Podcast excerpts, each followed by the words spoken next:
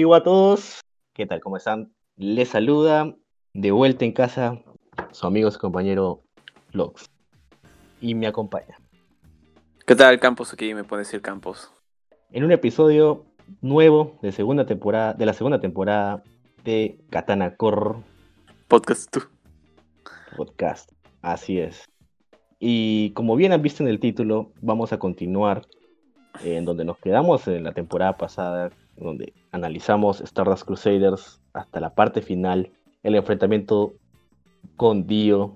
Y bueno, ahora continuamos 10 años después para eh, adentrarnos en el pueblo de Morio y ponernos a ver de qué va ahora, ¿no? Ahora vamos a ir de la mano con el personaje de Higashikata Yosuke. Eh, el hijo no reconocido del pecado. Ilegal, ilegal. Ilegal. Que, que, dije, what the fuck, Yosefo, ¿por qué Yosefo? Susi Q, ¿dónde está el respeto, por Dios? Pero bueno. Capos, a ver, ¿qué nos puedes comentar acerca de Diamond is Unbreakable? En este regreso de la parte número 4. sí, con respecto, por ejemplo, la, el reveal de Higashikata Yosuke y que sea el hijo de Joseph. Sí, para mí también fue increíble. No fue chocante, me pareció chévere, me pareció real. O sea, incluso pienso en la personalidad del mismo Joseph y digo, ok, puede haberle pasado, es Joseph, normal. No, o sea, sí, también lo lamento por su CQ, pero bueno, pues se dio y paja. Muy rápido se casó. Sí, pero me parece que también eh, es destacable, por ejemplo, el tema de cómo Araki agarra. Y si bien es cierto, le da ese, por así decirlo, entre comillas, falencia o pecado a Joseph, hace que la falta de un padre, de una figura paterna, afecte al primer episodio y cómo hacernos la introducción al personaje de Yosuke, al tema de su relación con su madre, la relación con su abuelo, de que es como una figura emblemática que tiene que proteger Morio, porque es un policía legendario, ¿no? Sí. Y cómo es que luego Yosuke pasa a tomar su, su objetivo de vida, ¿no? Su idealización, que viene a ser, ok, se murió mi abuelo, ¿no? Eh, mi figura paterna, eh, al margen de proteger obviamente a mi madre, tengo que ser yo quien proteja a Morio. Yo tengo que ser el guardián de Morio. Incluso vemos como en la, primera interacción, cuando Yotaro se acerca, le dice este tema, ¿no? Oye, este, yo he venido, le dice a la mamá, yo he venido a, representar a Joseph porque ya está muy viejo, pero si él estuviese aquí no permitiría que nada malo les pase a ustedes. Y eso me parece de puta madre. Ahora, con respecto a la... A ¿Por qué es Higashikata Yosuke? ¿Dónde está el yoyo? ¿No? El yoyo está en el kanji de Higashikata. Ahí viene el chiste, ahí está el yoyo. Entonces, pero en el primer capítulo también, ¿no? En el primer sí, en el primer capítulo también lo dicen, creo, ¿no? Y también lo llaman yoyo, es normal. Pero luego no lo, ya no lo hacen. Igual que con Yotaro, también se referían de, esa manera al principio, pero luego ya no. Bueno, como sea. este, con respecto a Diamond is Unbreakable, lo más resaltante y lo que afectó a varios ¿no? es el cambio de diseño de personajes y el estilo de animación. Pero no se debe a un cambio de estudio, no, para nada, sino que lo siguió haciendo David Production. Y me parece que va acorde ¿no? a lo que Araki mismo comenzó a evolucionar, porque recordemos que justamente Araki pasa por, un, eh, pasa por numerosas fases de, evolución en su dibujo. Y eso es algo que es increíble porque hemos visto cómo va progresando, progresando, cada vez haciendo más complejas las formas, cómo se ha vuelto un maestro de la, de fisionomía humana y cómo la refleja en sus trazos, siendo tan reconocido como por ejemplo para poder tener un espacio en el Museo de París, para poder este, dibujar en, en revistas de arte, en revistas de moda, ¿no? ¿Y a qué se debe este es, esos, esos reconocimientos? Principalmente al, quiebre que tienen en su estilo de, Stardust a lo que viene a ser Diamond is Unbreakable.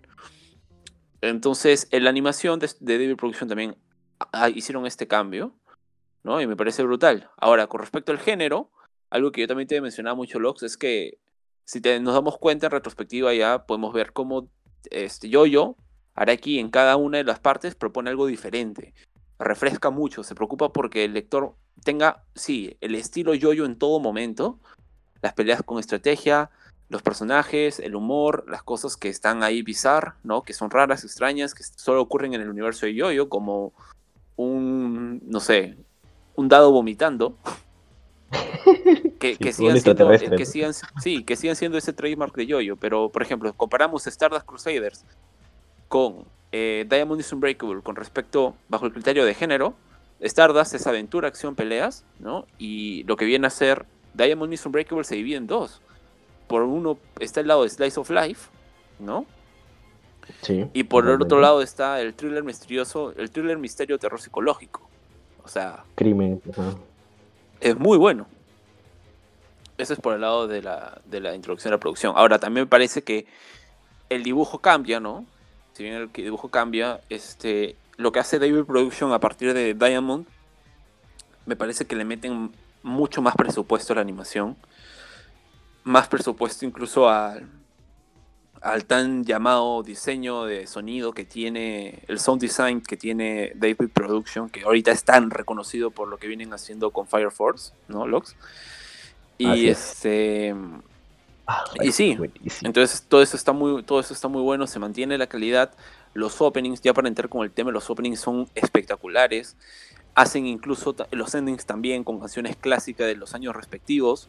Esa prudencia, esa coherencia de que la producción se dé ese tipo de detalles son golpes, golpes, son ya puntos de 10 que se ganan con la con el fandom, ¿no? Porque es son algo que hace parte, ya es que lo que la gente yo-yo quiere, lo que funciona, lo que se quiere, lo que se compra y, lo que también se- se resalta. Ahora, para hablar respectivamente, respectivamente sobre los openings, eh, cada opening tiene un estilo diferente. ¿no? Eh, la primera canción, que es Crazy Noisy Bizarre Town, viene a ser, por ejemplo, disco, básicamente, música disco. Así es, totalmente. Es muy bailable.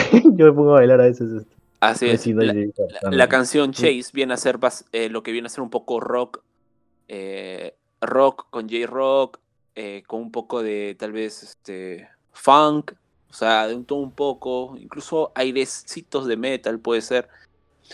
Luego tienes Great Days, ¿no? Breakdown, breakdown. Y encima te- es, es cuando la felicidad hecha una canción, es muy buena, muy buena, muy alegre. Los dibujos son. El nivel de producción de, de los openings de yoyos se siguen manteniendo.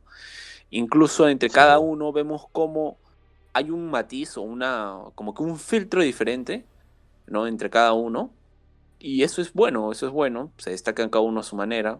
Siguen habiendo toneladas de detalles. Por ejemplo, uno de los que más me gustan es que en el opening de Chase, en los primeros segundos, aparece una maleta y aparece justamente, parece ser la maleta de Joseph, porque se señala justamente los puntos donde Joseph ha estado y ha señalado que ha ido, que viene a ser Inglaterra, Italia, también Egipto. Entonces eso no es, un detalle menor, sino que es- está bien ahí. Te hacen las referencias, por ejemplo, desde ese opening a la torre, ¿no? Te hacen la referencia a Lucky Land de nuevo. O sea, cientos, cientos, cientos de, ton- de, de referencias. hasta Lucky por- Land por por todos lados, ¿ah? Eso- Sí, por todos lados, por todos lados. Y bueno, hay un montón de detalles, la verdad. Cientos, cientos de detalles en los openings. Y algo también que quería destacar es la paleta de colores que se da en lo que viene a ser todo este Diamond is Unbreakable, ¿no? Es una paleta diferente. Eh, específicamente se mantiene tal vez con colores un poco retro de fondos, ¿no? Y se centra para darle contraste con los personajes con tonos oscuros, azul oscuro, verde oscuro, naranja oscuro. Tal vez el único personaje que tenga paleta mm, diferente justamente para contrastarlos es Kira con sus, con sus tonos claros. Entonces, este, ahí también te trabajan el tema visual, ¿no? Entonces es un detallazo. Claro. Por ejemplo, el segundo ending me parece increíblemente, o sea, cinematográficamente me parece bellísimo. Cada color, detalle tras detalle tras detalle, son millones, la verdad, que es, digo, wow, es alucinante. Y eso, Sí, sí, sí, sí. Para acotar a lo que dices, este, con respecto a la paleta de colores, es diferente, sí, a la de Stardust Crusaders, totalmente diferente. Pero en mi caso yo lo interpreté como que estamos en dos locaciones totalmente distintas. Por un lado teníamos Stardust Crusaders en Egipto, con el tema de Dio, el tema de vampiros, el tema de, de, no Del sé, desierto. salvar a la humanidad, el desierto brusco, ¿no? Maldito y todo este tema. Y, por otro lado tenemos a Morio, ¿no? Que es este es la Crazy Noisy Bizarre Town, las- literalmente, ¿no? Así es. sea, es un pequeño un pueblito chico de Japón. Vemos campos de trigo, donde vemos este, que la gente se conoce. Y, algo que te comentaba que me gustó muchísimo es que los mismos stands que se enfrentan en algún momento a Yosuke, a, a Okuyasu y a, Koichi, es como que dos capítulos después te los vuelves a topar, ¿no? Y dices, oye, ¿qué tal? ¿Cómo estás? ¿no? como si nada hubiera pasado, una nota así. Sí, sí. No es que desaparecen y ya, murieron o desaparecieron, ni nada, ¿no? Ajá. Incluso pasa esta escena muy bonita que a mí me gusta mucho, que es cuando el pueblo está en peligro por este asesino, como que todos los stands que en algún momento se enfrentaron, como que dejan sus diferencias de lado y se juntan para, ok, algo está, en está poniendo en peligro al pueblo, nos juntamos todos, ¿no? Entonces eso, esa sensación de pueblo chico me, me gustó muchísimo, ¿no? Y, y la paleta, y la paleta yo creo que yo me adapté rápidamente, ¿no? adoptando esa postura. Y con respecto a, los, a, los, a los openings y endings, eh, un detalle que me gusta es que se va alimentando a medida que va avanzando la trama, ¿no? No es que eh, de porrazo el opening te, te, pone todos los personajes que van a salir y punto, ¿no? Sino que vas avanzando en la trama y te va añadiendo personajes, te va añadiendo personajes. Y, no solo, y no solo añadiéndotelos, sino que tú lo vuelves a ver y dices, ah, ok, ah, ya. Entonces, no es como que los clásicos openings de anime que al margen de tener mucho presupuesto, simplemente te disparan este, animación, un montón de budget, ¿no? Y buena, bonita animación, impactante visualmente, pero te dicen nada. Sino que cada opening de Yoyo es narrativamente bueno, ¿no? Y suma a la, serie. No es que simplemente está ahí para hacer arreglito visual, ¿no? Para nada. No, no, para nada, para nada. Es muy, muy bueno. A, mí me gusta mucho, por ejemplo, el ending que la cámara va adentrándose a la, por las calles de Morio hasta llegar al puerto y como que vas viendo a los, a los, a los personajes que ya van saliendo, ¿no? A los stands que ya van apareciendo y todo esto. al final ya salen toditos, y como que repletan la calle y pucha ya. Pues, sientes que ya es el final. Algo que me gusta mucho y que me parece que logra bastante Araki desde el primer capítulo es este tema de hablarte con la radio, ¿no? Este tema de ponerte un narrador eh, Good morning, Morio. Que te comience a hablar, eh, te diga las noticias, te diga, o sea, te mete, te mete dentro, hace que el espectador, no sé, como que aumente su nivel de inmersión en la, en la trama de por sí. Ahora, eh, también, por ejemplo, no sé por qué, pero creo que es el efecto de la paleta de colores nuevamente y los diseños que es, se nota que es un aire y un ambiente más amical, normal, ¿no? A diferencia de las otras partes, o sea, no sé, el soundtrack, pues ¿no? también, o sea, están sincronizados y combina con las escenas de forma tan perfecta como los temas de los personajes. Por ejemplo, el ejemplo, eh, Josuke cuando hace el outplay o le gana el rival, su musiquita, entra muy bien. El tema de, por ejemplo, los temas, el los de Kira, ¿no? Entra tan perfecto, eh, transmite tanto. Entonces, ese tipo de cosas, este me parece que eso se debe destacar porque no, no se ve así normal. O sea, a veces simplemente eh, parece que las producciones lo hacen solo por cumplir meramente, pero acá en David Production sí se nota que hasta lo más mínimo detalle es corregido tal vez con 5 o 6 checks. Y bueno. Sí, sí, totalmente, totalmente. Es muy, es muy artístico todo este tema de los openings. ¿no? Y antes que se me pase, el, como ahora que mencionas que es este, el opening el Crazy Noisy Bizarre Town es muy disco, como que a mí me llevó como diciendo, porque está compuesto por Koda, ¿no? Que es el que canta el, el opening 2 de, de Yoyo, de Battle Tennis. Sí. Entonces, o sea, este, tema, es como te comenté a ti, creo, es digno del hijo de Joseph Joestar, ¿no? incluso por opening, ¿no? Que es bien bailable ambos. Ah, claro, claro. este, bien que morados, los tonos de colores morados, este, rosas, así, ¿no? Me, sea, Okuyasu bailando, Koichi bailando, Yosuke bailando, me hace colar al César y, y Josefo tirando patadas en, a ritmo del opening de Koda. Sí, sí, sí, sí. Muy bueno. Sí. sí, tienes razón, totalmente de acuerdo. Otra cosa también que me parece buenísima es el tema de esto de el, el, efecto de, tierra, de pueblo pequeño, ¿no? Que mencionabas. Quería poner unos ejemplos. Es como, por ejemplo, en los primeros capítulos ves incluso algunos personajes que están atrás, incluso el mismo Kira, y como que tú dices, ni por acá, ni por ni en un momento creerías que luego serían personajes, ¿no? Para la trama. O por ejemplo, cómo es que los personajes se, se interrelacionan entre ellos, cómo es que se conocen, se conocen tan rápido. Por ejemplo, el tema de eh, Kishibe Rohan llamando al, tipo este Tamami, el del están candado, ¿no? Ajá. ¿Por qué? Porque se conocen, saben que son ya como que personalidades dentro de Morio. ¿no? Eh, la piedra de Angelo, por ejemplo. alguien apunta, ok, quiero, sí, tal cual, quiero verme guapo, quiero una cirugía estética, pucha, voy al salón de Cinderella, ¿no? Acá en la esquina, doblando la esquina dos cuadras más a la derecha. Entonces, ese tipo de cosas el restaurante de Tonio. El restaurante de Tonio. Entonces, este, quién sabe, tal vez Kira nunca habrá ido ahí o habrá ido ahí. O sea, ese tipo de detalles son buenos. Claro, comía algo y se le limaban las uñas, pues, ¿no? tal cual, tal cual. sí, sí, sí. Y, bueno, no, no hay que terminar esta sección de, del programa sin mencionar el, el plot twist del opening, ¿no? algo haciendo un eco con el anterior de Dio, el Zaguardo en mitad del opening, antes del final del opening de, Stardust Crusader 2. Eh, igual acá, ¿no? O sea, Kira tiene también, llega a tener en algún momento un poder temporal, eh, solo que acá se refleja a través del retroceder el tiempo, ¿no? Eh, le hace el país adasto al opening, básicamente.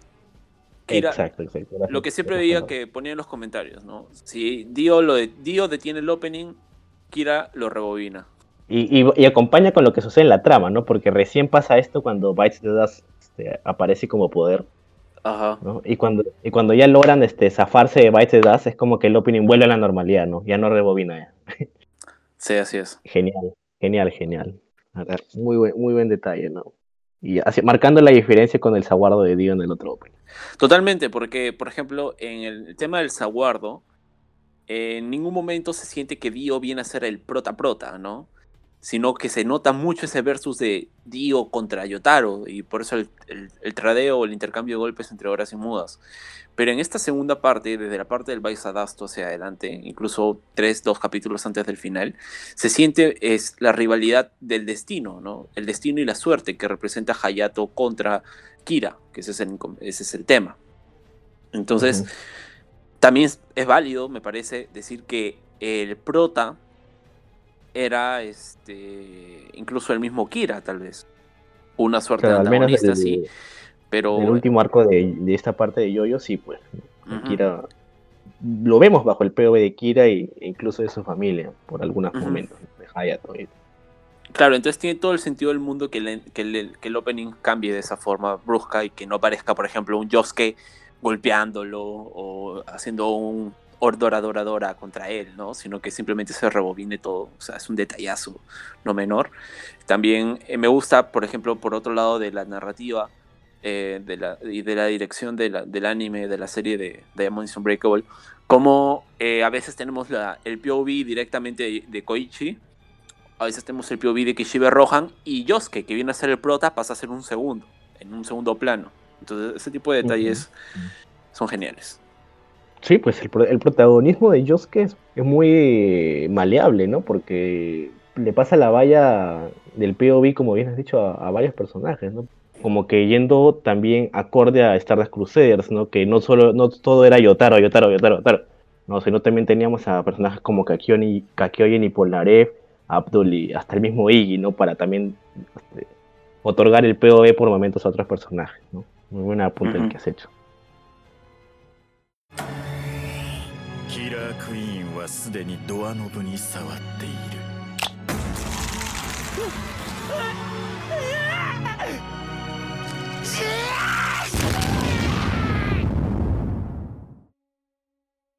Pasamos a la, al análisis por personaje de, de Diamond Unbreakable. Y empezamos por lo, digamos, el nexo, ¿no? Los personajes nexo entre ambas partes de Yoyo, ¿no? Que son Yotaro y Yosefo. Incluso Yosefo vendría, vendría a conectar este, incluso hasta el Tendency, porque es el personaje creo que ha estado en más partes, si no contamos Speedwagon, de, de Yoyo, ¿no? Hasta la fecha, claro. Ajá, hasta la fecha, hasta la fecha. Así es. Entonces, este, y digamos que es la llegada de Yotaro, pienso yo, es es, que es lo que origina el alboroto entre los stands del pueblo de Morio, ¿no?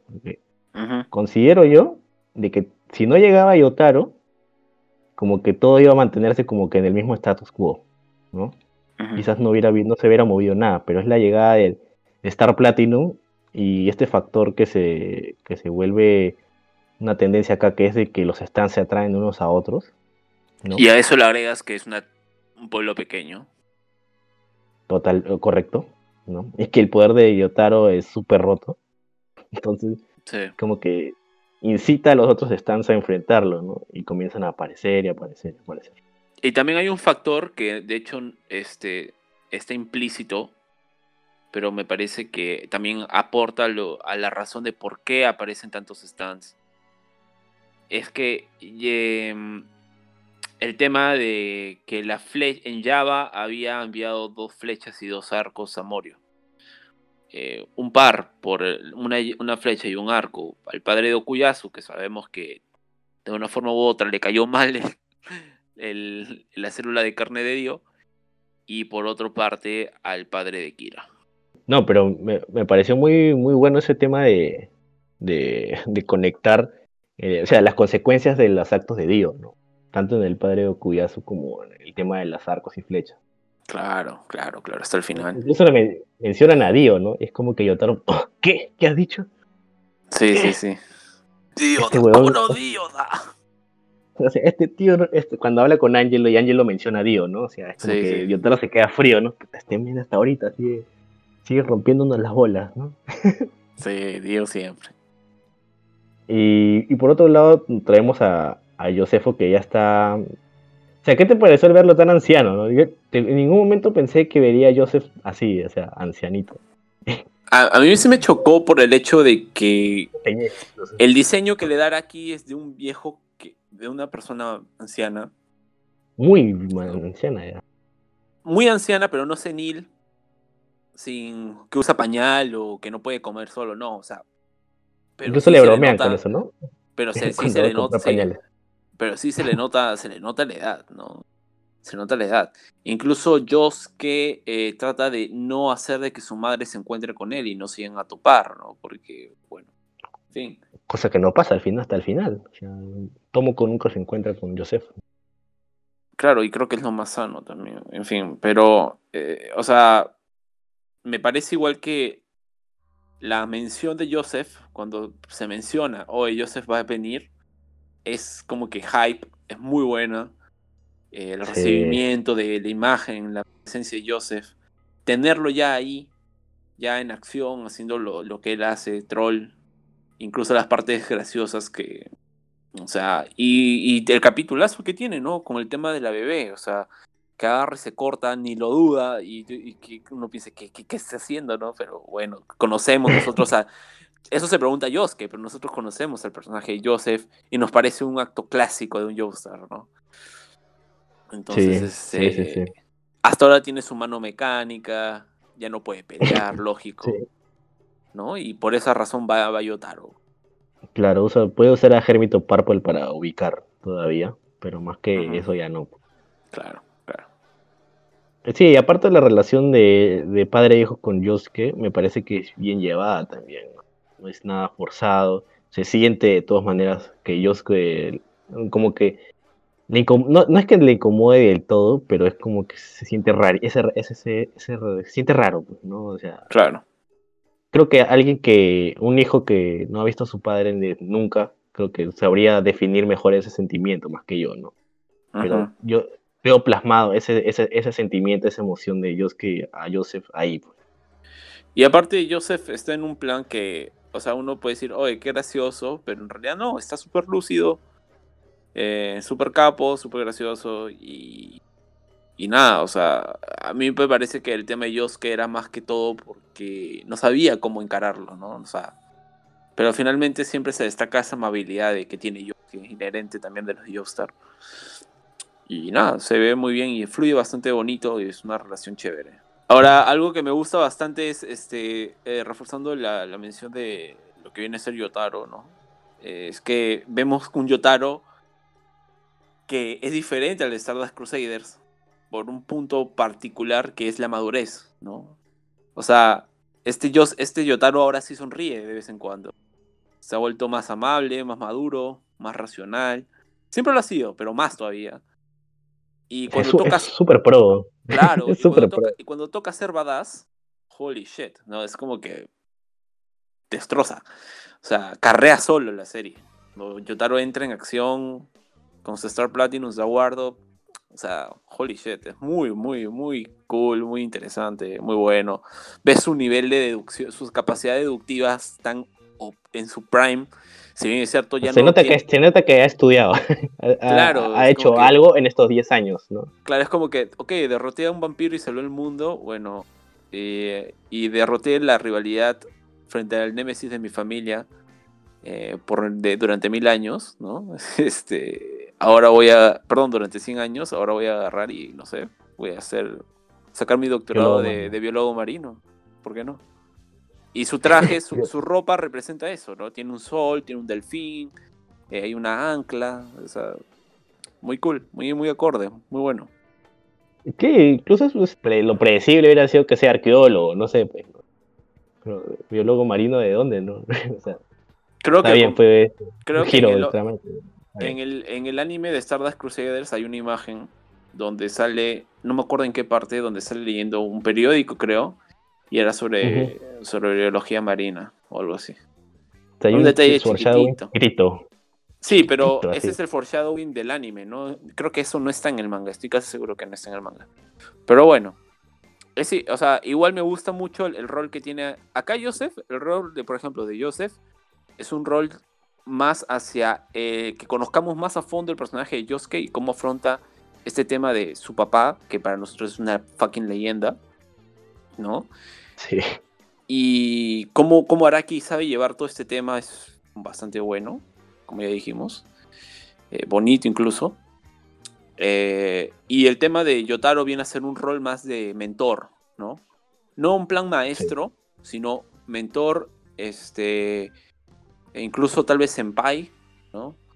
Porque recordemos que para Yotaro, eh, Yosuke es su, su, bueno, es su tío, ¿no? O sea, sí, O sea, eso es un ahí poco encuentro un poco se weird. encuentra medio raro en el- Sí. en el- al inicio. ¿no? Sí, sí, sí, tal cual.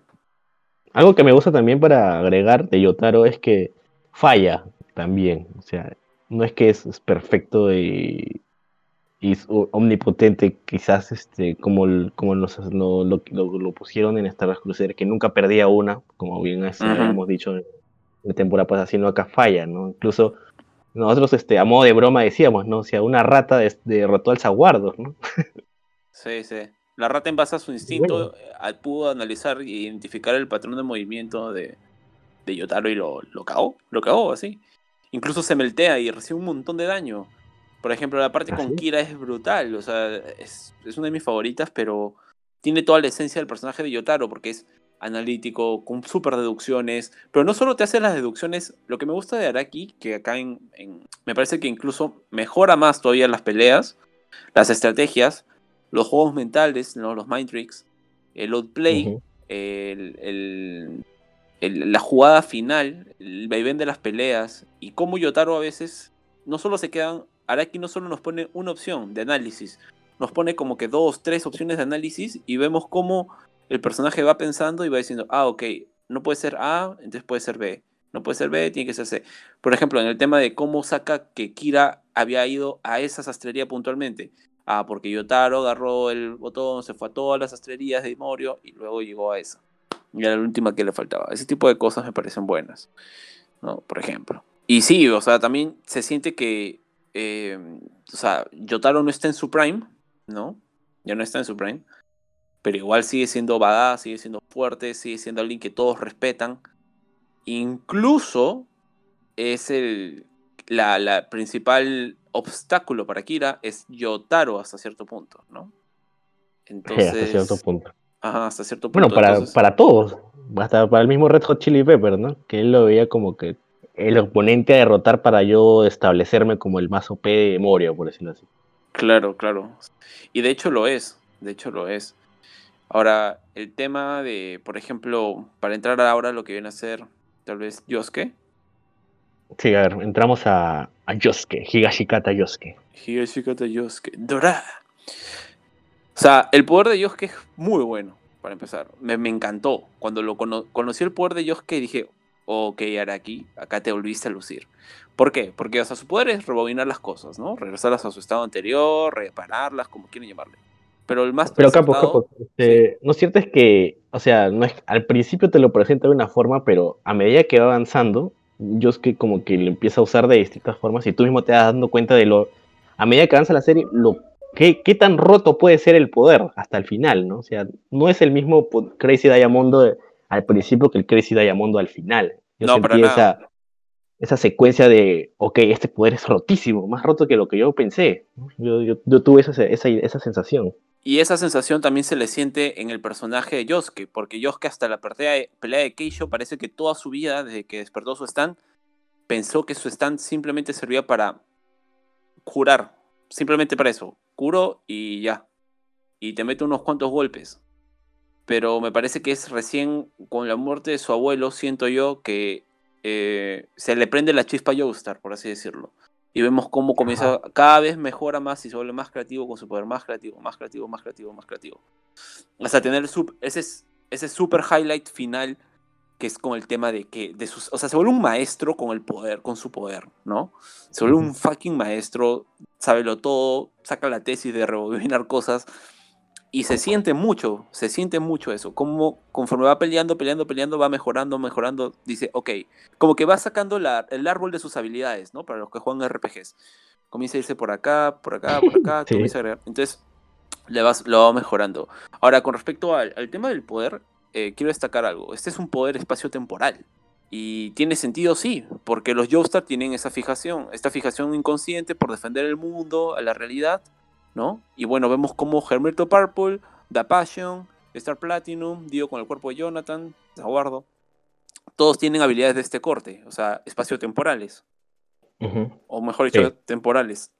Temporales en algunos, otros, este, unos temporales, otros este, espaciales. Y en el caso de Yosuke vemos que es los dos, o sea, es espacio-temporal su habilidad, ¿no? Entonces, vemos también que cuando Yosuke despierta su stand, lo que más deseaba o anhelaba él, inconscientemente tal vez, era curarse de su fiebre, ¿no? Sentirse bien. La típica de, me siento mal, quiero sentirme como me sentí hace un rato, o sea, bien, ¿no? Eh, entonces, te cura, o sea, te rebobina, ¿no? Eh, eh, y tiene sentido que el poder de Dios que sea ese. Porque en el momento en que despierta su stand, lo que más deseaba él de todo corazón o su alma, ¿no? Era este justamente sentirse mejor. Y a esto sumado que los Joestar tienen este, esta inclinación por habilidades rotas, eh, este, espacio-temporales, slash rotas, ¿no? Este, está muy bien, está muy bien que sea eso, ¿no?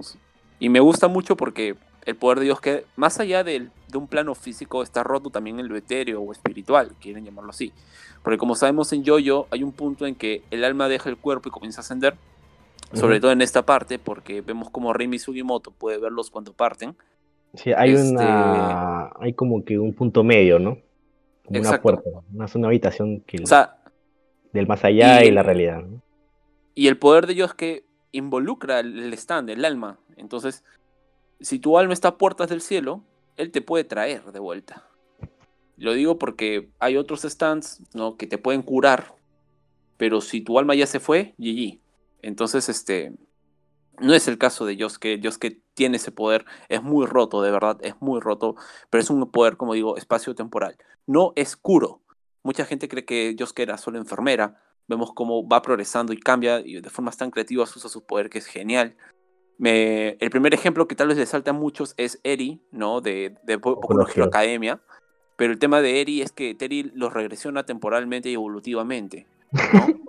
este, Yosuke en, algunos momentos puede incluso decidir si el cuerpo, por ejemplo, cuando rompe las losas, rompe las losas, las puede regresar a que su mismo sitio y que estén de forma horizontal como están originalmente, o las puede simplemente juntarlas, pero ponerlas en, de, una, de una forma vertical, ¿no? Entonces, ese tipo de cosas es muy bueno. experiencia, no solo poder, sino experiencia de uso. Exacto. Sin mencionar que el poder de, Ori, Eri lógicamente está basado en el poder de Yosuke. Y hay otro, por ejemplo, el personaje como Langris de Black Clover, para los que están al día en Black Clover o les gusta Black Clover. Eh, Sahando eh, de Okuyasu Nijimura es básicamente eh, el poder de Langris. Y cuando yo lo vi y estaba leyendo Black Clover en el manga, dije, oye, qué desgracia. O sea, fue tan, o sea, incluso el movimiento de la barrida de mano, de me como el espacio, es lo mismo. Entonces, pero bueno, supongo que ambos son la Shonen Jump y el, escritor no tuvo, el mangaka no tuvo problemas con, con que lo, lo, lo llamen plagiador de primera, pero bueno, en fin. Pero ¿no te parece de que, o sea, el poder que es muy bueno, pero como pasa eventualmente, este, es como que un poder plot armor para los que lo rodean también. sí. puede llegar, o sea, puede llegar a usarse de mala manera y, es como que el blood armor para todo el mundo menos para el mismo Yosuke, ¿no? Que, que sabes que si le hacen daño ya fue GG. es como que más sientes peligro por Yosuke que por los demás que sabes que puedes, que ellos que y los puede ayudar, Cosa, que es un efecto inverso a lo que suele pasar generalmente en series y animes de general, ¿no? Sí, correcto. O sea, de hecho, por ejemplo, el ejemplo más puntual que se me viene a la mente es el niño este Hayato, cuando saben que el cuerpo de Okuyasu potencialmente es una bomba, el chivolo va y lo agarra. Sabe que va a explotar y va a morir, pero que eh, que lo puede rebobinar. Entonces, entonces es muy bueno, es, muy bueno. Y sí, de hecho, eh, un tema también que he visto mucho es este tema del hasta cuándo el poder de Yosuke pasa a ser de pasa a ser de un plot de un poder chévere y cool a pasa a ser un plot armor en todo momento para los personajes que lo acompañan. Y es verdad, es verdad, de hecho se siente bastante a veces, pero también se puede hilar la idea de lo lógico que es que los rescate a todos, o sea, por eso es que Yosuke hereda la ideología de su abuelo, ¿no? O sea, cuando dicen que es el protector de Morio es porque literalmente los va a proteger a todos. Y si y Morio involucra una leyenda donde tu alma se queda anclada o puede ascender, este, Yosuke te puede ayudar a regresar a tu cuerpo, lo hace. O sea, pero sí, sí, sí. O sea, y también está el drawback, ¿no? Porque estaría súper, súper o archimega roto o rotísimo por las puras de este anime este, porque sé que no hay peligro, si es que él se pudiese curar a sí mismo, cosa que no pasa. De hecho, yo es que creo que a lo largo de toda su serie está más dañado de lo que estuvo eh, Yotaro en Stardust Crusaders. Y, me, parece un buen precedente, es como que te marca lo que va a pasar después, que no pueda salvar a su abuelo, ¿no? Exacto. Por ejemplo, hay una pelea que es la, la pelea contra Keicho, que pelea contra Bad Company, creo que se llama su stand. Y sí la pelea vemos como Yosuke comienza, ahí recién comienza a decir, ok, mi stand lo tengo que, tengo que mejorar, tengo que, que, trascender en mis habilidades, ir a un límite, y jugármela también, arriesgar.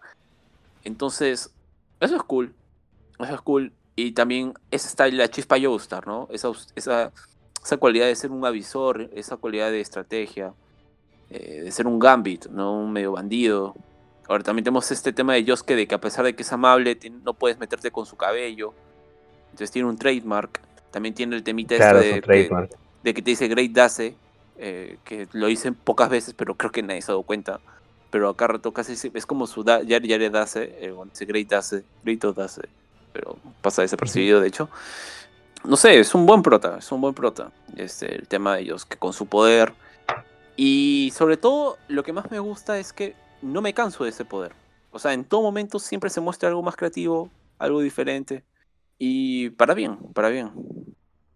Sí, sí, en realidad este, la personalidad de Yosko y cómo se desenvuelve a lo largo de, la, de, esta parte de yo, a mí personalmente me, gusta bastante porque es un poco más este, relajado, no sé si valga el, término, más, este, por el tema del slice of life sobre todo. Claro. No, no es tanto como que hay un peligro constante siempre, ¿no? Por el que estar preocupándose, de que en cualquier momento alguien nos puede apuñalar por la espalda, ¿no?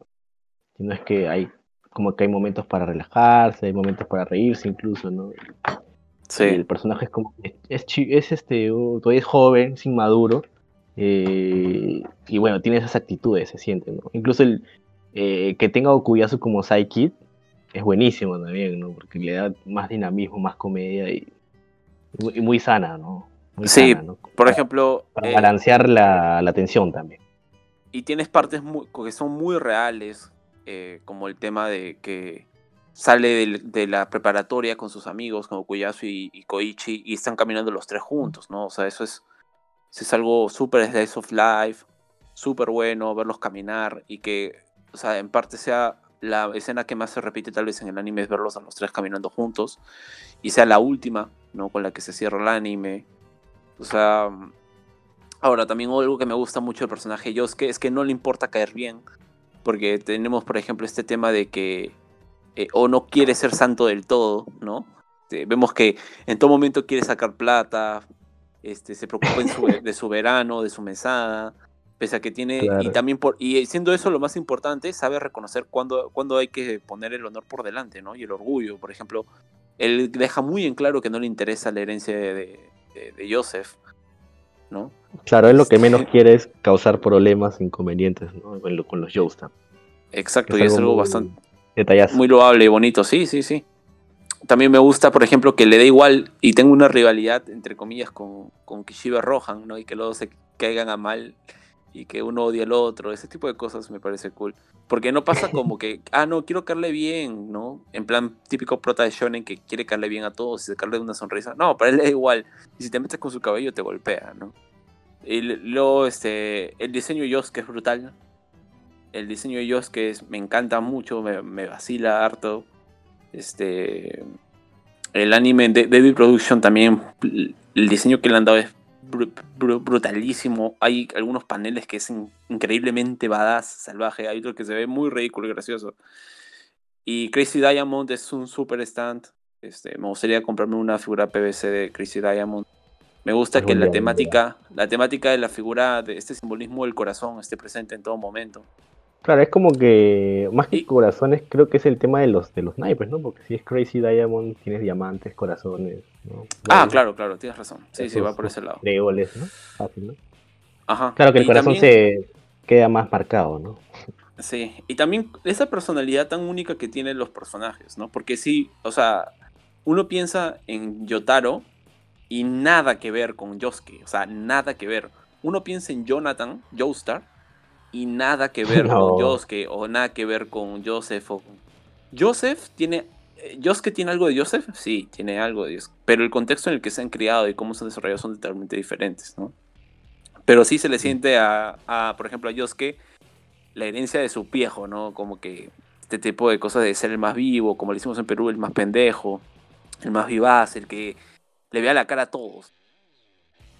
Claro, Ese tipo de cosas. Se siente más descendiente de Joseph que el mismo Yotaro. Exacto, así en general, en general, ¿no? Y cómo es que su peinado, o sea, tiene un trasfondo también, ¿no? Porque podrían haberlo dejado así como que, bueno, está, es, le gusta su peinado y ya, ¿no? Pero tiene un trasfondo de que un tipo con un peinado similar este, ayudó a su madre a llegar a, al parto, ¿no? Creo que es un buen detalle también. Ay, para llegar al hospital. Ajá, exacto. Ah, no, pero perdón, el parto, no. Este, cuando yo, cuando yo que estaba enfermo, este. Con la fiebre stand. Al mismo con tiempo. Con la fiebre. Exacto, por el tema de, de Dio y los y, estos días, 50 días que estuvieron los Stardust Crusaders, en ese lapso. Ahora, con respecto a ese tema, ese sí es un, parece ser hasta la fecha es un Araki bot. Hay muchos rumores, bueno, está confirmado, mejor dicho, también, que el personaje favorito, el yoyo favorito hasta la parte 7 era Yosuke Yosuke, Yosuke Hashigata Yosuke. Para Araki, su yoyo favorito para dibujar, su personaje favorito, ¿por qué? Por justamente el tema de Morio. El que más le gustaba. Y que Yosuke sabía diferenciar en el tema de cuándo ser un pillo, por así decirlo, ¿no? Un pillo. Y cuándo ser un tipo Joestar que tiene que encarar la justicia. Que mejor, defender la, defender la justicia como, como bien lo saben hacer sus cosanguíneos. Este, y ahora el tema de, por ejemplo, para dejarlo claro de una vez, el tema de este Yosuke salvando otro Yosuke que parecía que estaba herido y que está en medio de la nieve, parece ser que es un Araki Forgotten, parece ser. Aún no sabemos, puede ser que todavía lo pueda arreglar Araki si desea continuarlo, porque hay rumores. O sea, te refieres a que, o sea, no es, no es casualidad, sino que hay algo que, que hay un hilo que quedó ahí en el aire por jalar. Quedó en el aire. Quedó en el aire que potencialmente se ha respondido alguna vez. Puede ser respondido con la parte 8, quién sabe. Este, pero sí. Claro, porque yo cuando vi eso dije, mm, no jodas, que es que el pasado, presente, o movimientos temporales, ¿no? Ajá. ¿Hay alguien, cuando Diamond dije, bueno, supongo que es un tipo X, ¿no? No necesariamente tiene que ser otro yoyo. -yo. también se puede tomar por ese lado, un tipo X, ¿no? Simplemente así, un tipo X. Puede pasar, ¿no?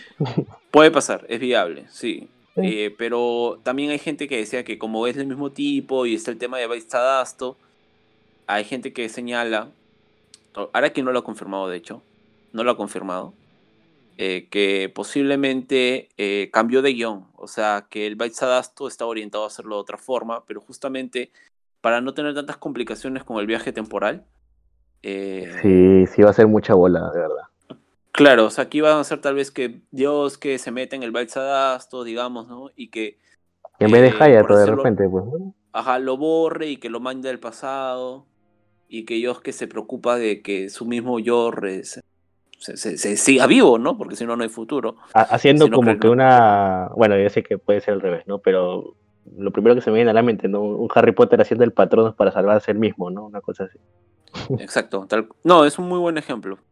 Ojalá que lo arregle, ojalá que lo arregle, ojalá que lo arregle porque mucha gente dentro, por ejemplo, de las votaciones y tal, sobre todo porque Araki tuvo una entrevista en Bismedia, pueden buscarla en YouTube, y mucha gente este, respondía que lo que querían era justamente continuación de, la, de esta parte, ¿no? Pero ver no tanto el tema de peleas, sino más que todo Slice of Life sobre Yosuke y sus amigos, para saber cómo están. Bueno, pero a mí no me molestaría que quede así, ¿eh? o sea, para mí, bueno, dije tipo X, ya, pues... O sea, si, sale algo, bacán, ¿no? Bien, ¿no? Personalmente tampoco. Personalmente, obviamente me gustaría que aparezca una parte más de la parte de Diamond is Unbreakable. Me gustaría. Este, es lo que más deseo, de hecho. Pero, este, si queda así, no, tampoco no tengo ningún inconveniente, la verdad.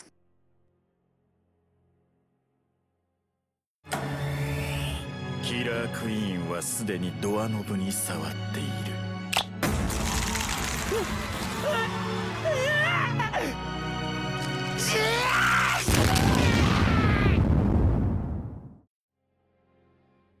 entonces pasamos al siguiente personaje que es este Okuyasu.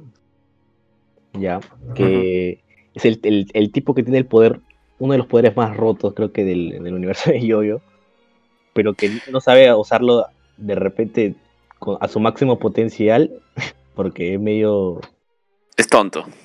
Es un vaca. Sí. Eso, él, mismo lo ha admitido, él mismo se ha metido ese complejo, ¿ah? Él mismo se ha creído esas palabras, o sea, te muestran la autoestima baja que tiene, pero en fin, este, esa falta de personalidad. Y es, es, es, está ahí, ¿no? Es bastante, bastante notorio y es una, algo que se destaca del personaje y que justamente Yosuke con Koichi vienen a ser eh, el ancla o rellenar justamente esa falta de seguridad que tiene él mismo, el personaje de Okuyasu. Y sí, tiene básicamente un Vanilla Ice en las manos, ¿no? Eh, con, más, Literalmente. más alcance. Sí, sí, sí, tiene un Vanilla Ice en la mano. Es súper OP.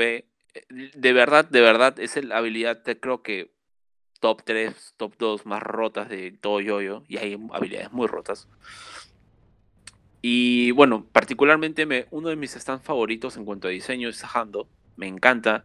El, el diseño de sonido que le han puesto cuando borra el espacio no es, es como que es diferente al del Zaguardo, eh, que es más como que un reloj cronometrado electrónico. Pero el, el, cuando se come el espacio sajando me parece genial. Y este tema de cómo, no sé cómo hará que se le ocurra esas ideas, pero es, o sea, que tenga como unas, esferas en, su, en la palma de su mano. Yo también me pregunto eso, ¿no? ¿Cómo, cómo hace el tipo para que se le ocurran? O sea, lo que tú dices, termina Stardust, pero se dice, pucha, ¿qué más podría haber, no? Ajá. y, siguen saliendo cosas, sí. Dajando y, y, no lo quise mencionar en su momento cuando hablaste de él, pero de su hermano Keicho, el stand de Bad Company. O sea, son soldaditos que te atacan. O sea, what the fuck, ¿no? O sea, el sueño, el sueño, el sueño de todo niño, ¿no? Que juega con soldaditos de guerra. me acuerdo que había una película que justamente trataba de muñequitos, juguetes que también eran como que militares, que había una facción de buenos y una facción de malos. A mí me hace acordar Toy Story. no me acuerdo cómo se llama, pero eran como unos muñequitos chiquitos que parecían plastelina. Una película antigua, no sé, no sé cuál habrá sido primero, pero si fue primero esta, bueno, es una referencia que de las clásicas de Teraki, ¿no? Como hizo con Chucky tal vez. Un poco más de se dicen, ¿dónde está tu honor, basura? El soldado. Igual, bueno, el personaje de Keicho entendemos el propósito de él, nos, eh, eh, nos ponemos en su lugar, la agarras empatía, también con Okuyasu, O sea, Este, me- finalmente, eh, para, para acotar esa parte que dices, Ajá. o sea, a mí me, me rompió, o sea, porque, o sea, tú cuando se presenta Keicho y hasta el mismo Kuyasu como que te llega, ¿no? Porque su primera, su primera acción es básicamente matar a Koichi, ¿no? En una. Sí. Y de manera horrible, humillante, fea, ¿no? de manera horrible. Ujú. Es terrible, y los odias con toda tu alma y quieres que, quieres que mueran, ¿no? Pero a pesar de todo eso, este, Yosuke perdona a Okuyasu, hay este tema de redención y al final este, se revela el tema de su padre y cómo ambos sufren en realidad las acciones de Dio. Son víctimas de Dio, básicamente, esa familia. O sea, es, este, Sí. es brutal, o sea, a mí me llegó al, al corazón, ¿no? Y, y hace de frente que quiera al personaje de Okuyasu de, de un, mom- de un capítulo para otro, ¿no? Y quiero que esté bien, que sea feliz. Me parece que, por ejemplo, el efecto Kuyasu, salvando las distancias, porque no es el mismo efecto, Sí. pero Araki trata de hacer algo similar como lo que ocurre con Polnareff, ¿no? Esto de que se le te encariñas porque dices, oye, este tipo tiene honor, ¿no? Tiene, es bueno, o sea, hay, hay bondad en, en él, en el fondo de su corazón hay bondad. Este, y tú dices, ok, quiero saber más de él, y te lo da. Y luego cuando uno dice, oye, ok, está cool que estén todos estos personajes, pero, ok, ya serían tantos, y boom, matan a Keicho de una forma salvajísima. Aparece Red Hot, Red Hot Chili Peppers, Red Hot Chili Peppers, de Akira Otoishi, que básicamente representa un metalero, ¿no? Un, un- uno de esos cantantes de trash, de Sí. trash metal, o de metal en sí, o de rock. Me parece que es más tirando al Led, Led Zeppelin, tal vez, o el Motley Crue, en fin, como sea. Este, muy cool. Y lo, lo, lo electrocuta de una forma cruel. Lo deja como pollo frito ahí el- en los cables eléctricos.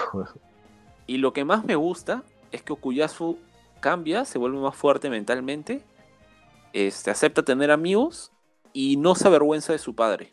Pese a la condición en la que esté o como se vea, Lo quiere, weón. Lo quiere. lo quiere, sabe que es inmortal incluso, ¿no? Su viejo no puede morir.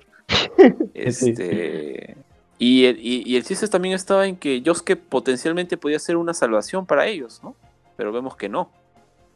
Vemos que era algo que ya estaba, por así decirlo, no sabemos en qué, ti- en qué plano, ¿no? En qué nivel. Parece que es netamente algo ya celular, que escapaba a las, las capacidades de Yosuke, ¿no? El tema de la, De repente ya era irse muy atrás, ¿no? O sea, también hay un, debe haber un límite, ¿no? De tiempo. ¿no?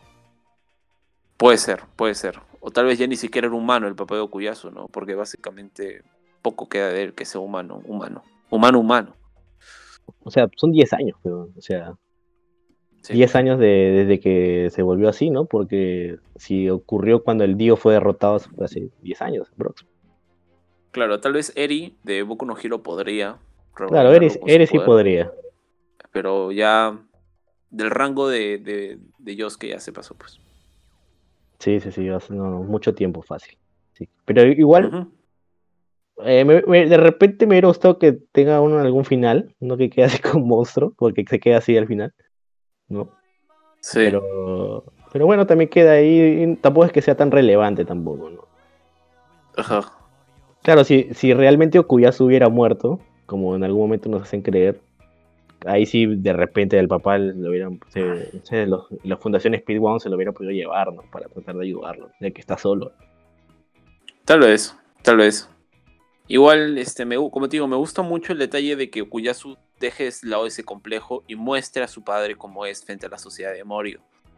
¿no? Sí, o sea, sí, no sí. es que, ok, mi viejo es una criatura fea, no tengo por qué mostrarlo. Netamente viene a ser una remembranza, referencia usualmente a la gente que tiene, padece de condiciones o habilidades especiales, diferentes, llámelo como quiera.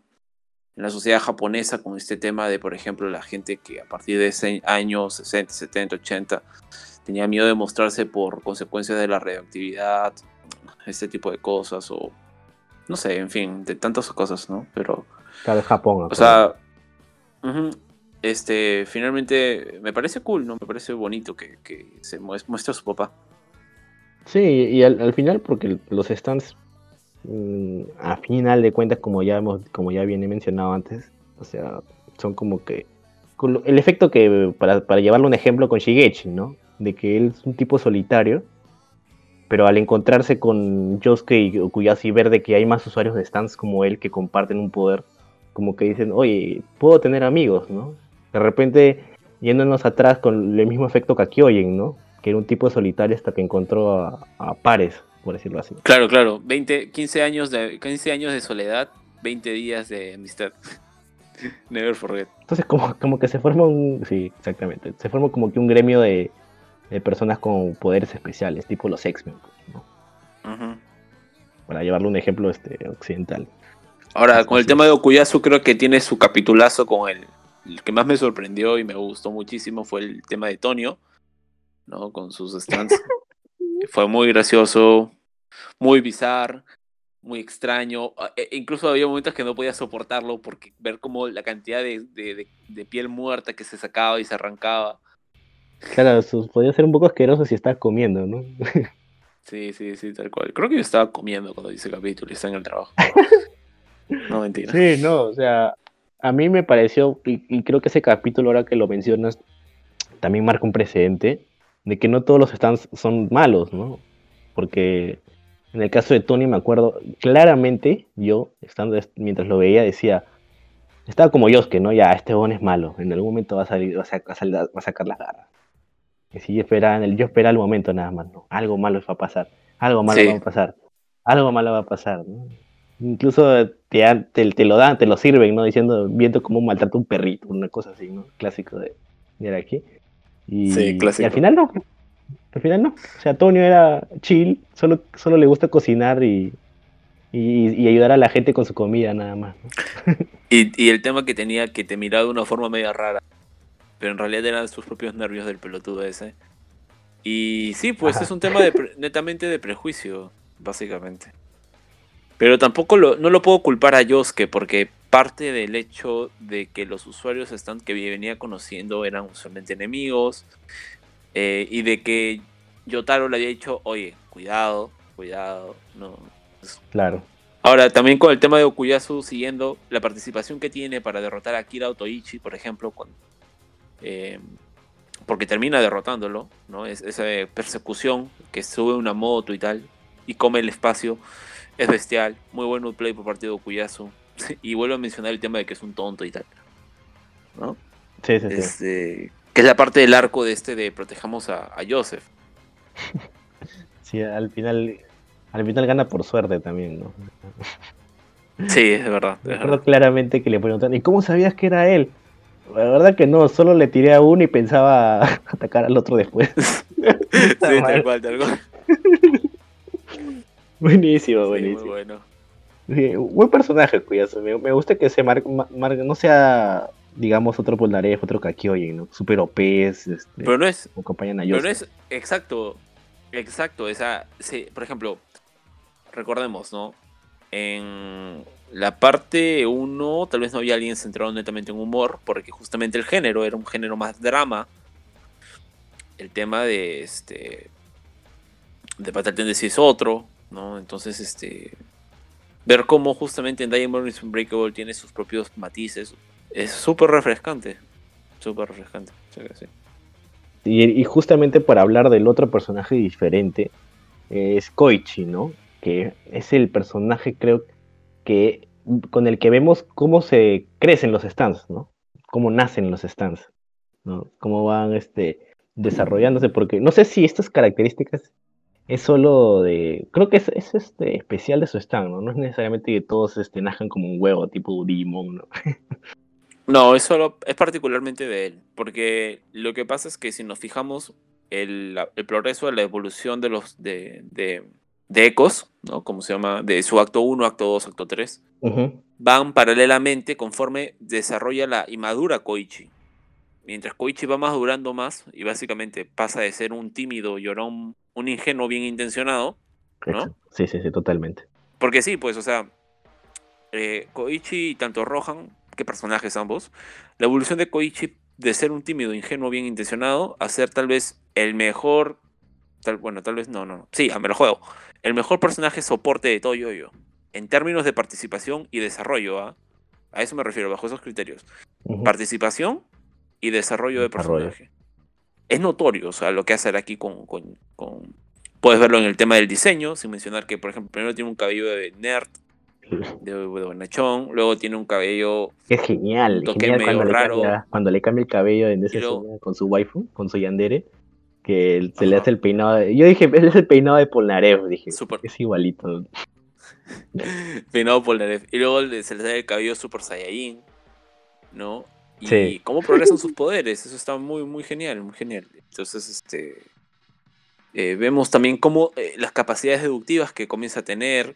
Por ejemplo, cómo comienza a madurar y aprender de estar con Yo- más a- eh, de estar con Yosuke, pero también estar con Yotaro, ¿no?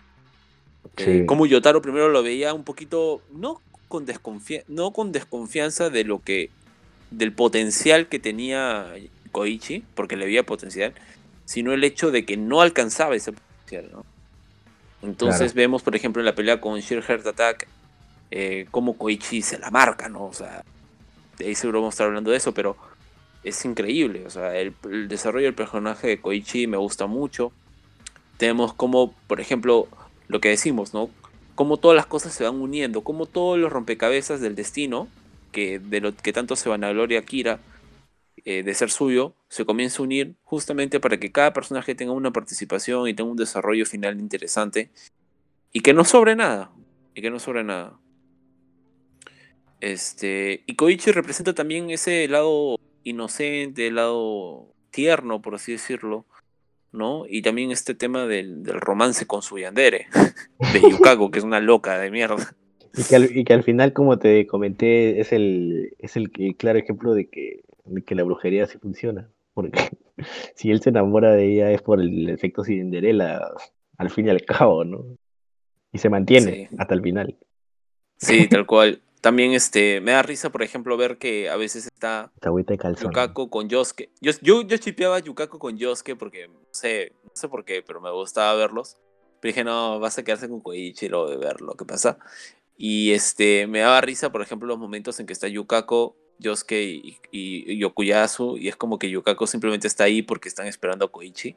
Ajá. Y como que los tiene que soportar, pero en realidad or- odia todo tipo de existencias ajenas a Koichi.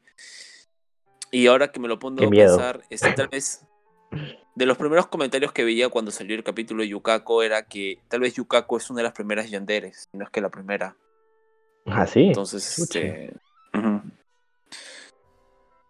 sea, todos parten de. Básicamente, escribes, quieres escribir una yandere, tienes que fijarte en Yukako, ¿no? Porque me parece que lo logra con creces. O sea, suma ese lado de thriller psicológico de miedo de secuestradora, ¿no? Sí. Como estas películas, esta, no me acuerdo el nombre de la película, pero eh, bueno, de secuestros y este le mete le mete todo, le meten amor, romance, este Y cómo es eh, enfermizo la- el, el ser obsesivo, ¿no? Eh, Porque incluso Claro. eh, Koichi me da risa, me causó mucha gracia ya. Cuando yo, Yosuke Yokuyasu como patas, ¿no? Del cole, con sus malos consejos le dicen, bueno, si quieres que la flaca se desenamore de ti, demuéstrale de que eres un mal, un mal partido, pues, ¿no? Que eres un huevón, de que quieres aprovecharte de todo el mundo y que no tienes futuro, ¿no? Pero finalmente lo que Yukako interpreta es, ok, se está volviendo malo, pero yo sé que es bueno, así que yo lo voy a volver bueno. Una vaina así, ¿no? Le sale el tiro por la culata totalmente y mucha se vuelve todo un maltrato, güey. Hasta para ir al baño le pone claves, ¿no? Como para, para que la puerta... justamente lo que íbamos, ¿no?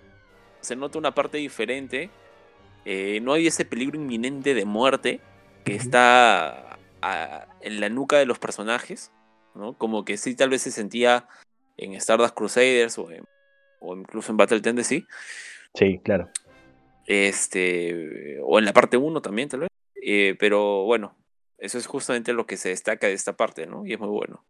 Sí, sí, sí. Ahora, por el lado de, Buenísimo. por el lado de, de, de Rohan, eh, es un- algo que muy que siempre se ve, hasta ahora lo sigo viendo, y es que la gente sí, sigue diciendo que Araki es el reflejo de este, eh, se reflejó en este personaje, ¿no? Y, y Araki, lo, ha- Araki lo ha desmentido en varias ocasiones, en varias ocasiones. Cuando he tenido la oportunidad de ver las entrevistas de Araki, siempre le he preguntado lo mismo del tema de Rohan, y él lo ha desmentido.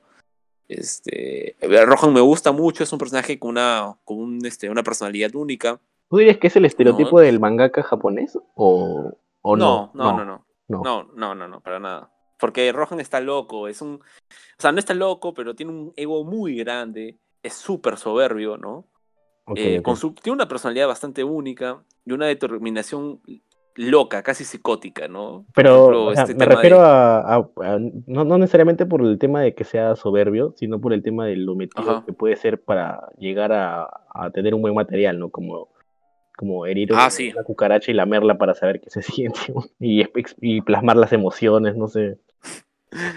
Eso no sé, pero eh, parece que sí, ¿no? O sea, eso es parte de la locura del tipo, o sea, es muy gracioso, esa parte es de, de puro humor, ¿no? Pero es muy buena, o sea, es, es muy, a mí me gusta mucho Kishibe Rohan.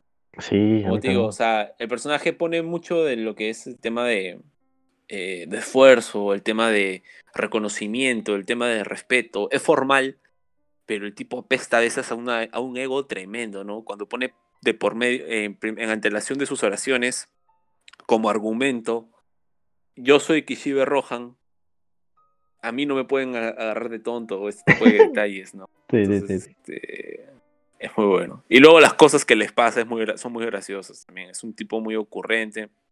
Tiene tal vez uno de los poderes más rotos también de, de todo Yoyo. Porque con Heaven's Door básicamente puedes manipular, cambiar memorias, este, dar órdenes complejas. Puedes dominar eh, el mundo con Heaven's. Door, weón. Si sabes manipular Pues, a la gente adecuada. Exacto, puedes dominar el mundo. Es un poder rotísimo. Y nada, es un mangaka, es súper cool eso. Si le haces ejemplo, Heaven's Door a Dio, ¿lo cagas o no? Lo cagas, obvio. ¿Sí o no? En, teo- en teoría, en teoría. Sabrías, si hubiese estado tal vez Kishibe Rohan en vez de Kakyoin, Puta, que se pusiera a su, a su rango de 3, 4 metros, cosa que es muy difícil, este, podrían haber leído tal vez, eh, saber las habilidades, ¿no? Claro, claro, sí, sí, sí. Al toque, Eh, ¿no? obviamente estamos haciendo un hipotético y un supuesto caso bastante Claro, claro. vulgar, ¿no? Los what if, los what if. Los what if, claro, claro. Bueno, sí, divertido, eso. es divertido.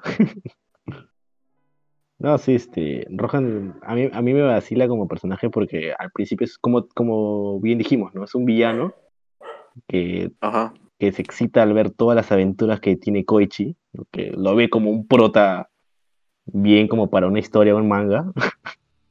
Sí. Y le- que creo que el real, re- de hecho lo empieza, empieza el manga de la historia de Koichi, ¿no? y, y le va poniendo todo el tema este de los. está, dice, oh, sí, hay otros stands, sí. Star Platino y está este de Han, está este, Crazy Diamond, ¿no?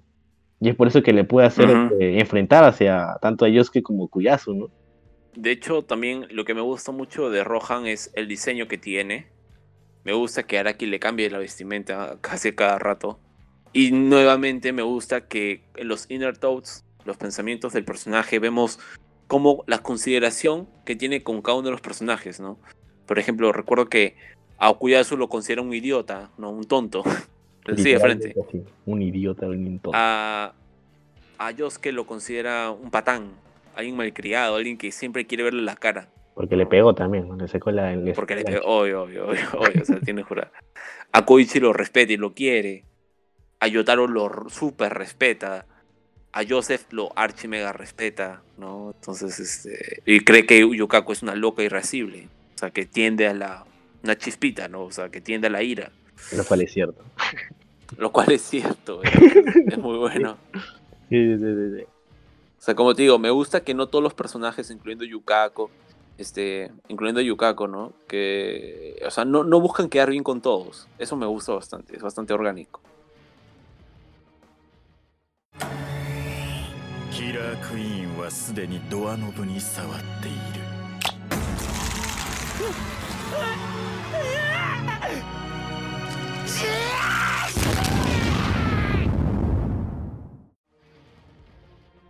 Justamente para hilar ya con el personaje quizás más importante de, esta parte de Yoyo es este Kira Yoshikage, ¿no?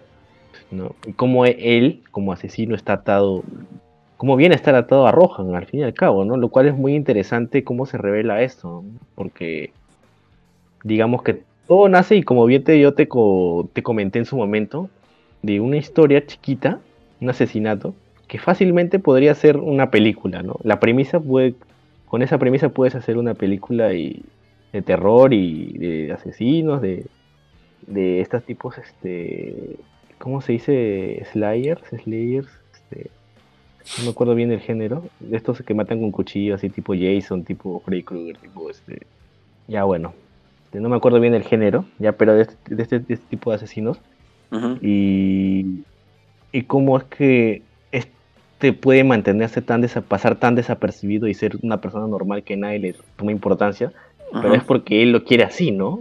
Sí, sí. Porque vemos en un momento de que de Kira es demasiado inteligente, pero él a propósito se mantiene en terceros y cuartos lugares para, para no resaltar, ¿no? Muy interesante todo ese tema. Sí, O sea, de repente quieres tú para introducir ese tema. sí, bueno, o sea, para mí mi, mi villano favorito de Jojo es Kira. Este, me encanta el personaje. Obviamente no es que signifique que estoy de acuerdo con lo que hace, sino que el hecho de que sea un personaje psicópata, alguien que padece de un trastorno obsesivo compulsivo por el orden, ¿no? Y el fetiche de las manos es, es único, es único. Parece un personaje hecho live action. Usualmente, por ejemplo, los villanos que pueden ver en una serie, en una película, analícenlos. Solo tienen dos características. Sus villanos usualmente parten de dos, dos caracteres psicológicos bien marcados que lógicamente por el tiempo que tienen en pantalla tienen que marcarse bien para darle cierta personalidad. En el caso de Kira, Araki hace una genialidad que es da- le da como, como digo, este psicópata, trastorno obsesivo compulsivo por el orden y fetiche de manos. Y lo lleva de una forma abrumadoramente fluida y que más que estar de acuerdo con el personaje, porque creo que nadie está de acuerdo con él, al menos que seas un psicópata, este, te interesas por él, te interesas, quieres saber más de él. Te- los inner talks que tiene son muy buenos, los análisis, los, las deducciones que tiene son diferentes a las que puede brindarte Yotaro, la puede brindarte Yosuke. Se trabaja de otra forma sus deducciones. Eh, odia, odia llamar la atención, como tú decías, ¿no? Su vida ha sido construida, enrutada para vivir pacíficamente, entre comillas, y satisfacer su enfermiza obsesión. Y ahora que justamente tengo un poder como Killer Queen, ¿no? Me encanta cuando dice, por Oh. ejemplo, Killer Queen, Daiichi no Bakuda. O sea, la primera bomba. Las poses que tiene son geniales, son muy cool. Que sea metódico, calculador, analítico, que adore su rutina, ¿no? Cuando, por ejemplo, yo soy una persona que detesta la rutina. Que para él la monotonía es su paraíso. Y cuando la rompe, si es por un asesinato, bienvenido sea. Porque, ¿no? O sea, es genial el personaje. Alguien que tiene un. Este, te- este tema nihilista, ¿no? Del superhumano, que tiene tener su propio código moral, una moral única.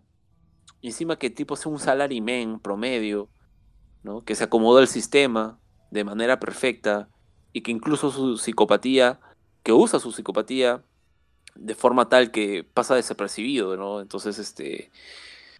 Pero como buen psicópata padece de dos debilidades que siempre se ven en todos psicópatas de ficción, que es la ansiedad mórbida e inexorable por satisfacer su goce de placer y su odio a esperar.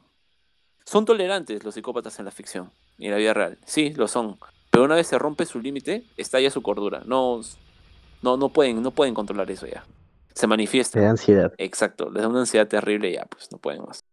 Y acá se refleja por el tema de las uñas, ¿no? Exacto. crecen El- frenéticamente y, y él... ah, El tema de las uñas, por ejemplo, su, obs- su trastorno obsesivo compulsivo con el orden, también viene a ser con, ligado a la simetría. Ese tema de, por ejemplo, cuando la media de Koichi está mal colocada, que tiene que estar bien, ¿no? O sea, si no se hubiese detenido a colocar la puta media, tal vez hubiese sido otro resultado, ¿no? Pero no puede contenerse a veces. Entonces es chévere Sí, es porque así. ves como es un personaje. No me malinterpreten, o sea, Kira es un fucking asesino, ¿no? No es que él no quiera asesinar, él quiere asesinar, pero igual lucha con sus, con sus instintos, ¿no? Con sus su verdadero yo, por justamente tratar de mantenerse desapercibido y seguir haciéndolo. Porque esa es su forma, su, su- eh, es un personaje ya maduro, un personaje adulto, que ha encontrado su, eh, su ecuación, su mecanismo de felicidad, ¿no? Yo, por, ejem- por ejemplo, ¿no? Una persona puede tener, ok, mi, mi, mi mecanismo de felicidad es eh, de lunes a viernes trabajo, me despierto a las 7 de la mañana, llego a mi casa a las 9, me pido todos los días Kentucky, los días sábados juego videojuegos, los días domingos me voy de putas. Entonces, este, ¿no? Y ese, y ese es su su mecanismo y esa es su tranquilidad, ¿no? Ese es su horario y pertenece, al se ha mimetizado, o mejor dicho, se ha adherido muy bien al sistema, ¿no? A la idea de que el sistema, el mundo capitalista, comuni- eh, comuni- eh, capitalista consumista te, te ofrece y, bueno, bacán, ¿no? Entonces no hay ningún chongo. Ahora, este, que aparte de tener poder súper roto, que en mi opinión es roto de Killer Queen, que va perfecto con su personalidad y lo que de verdad él desea, ¿no? Porque Y el diseño de Killer Queen, eh, 10 de 10, es, mi, yo, es mi, uno de mis, es de mis stand favoritos, por diseño.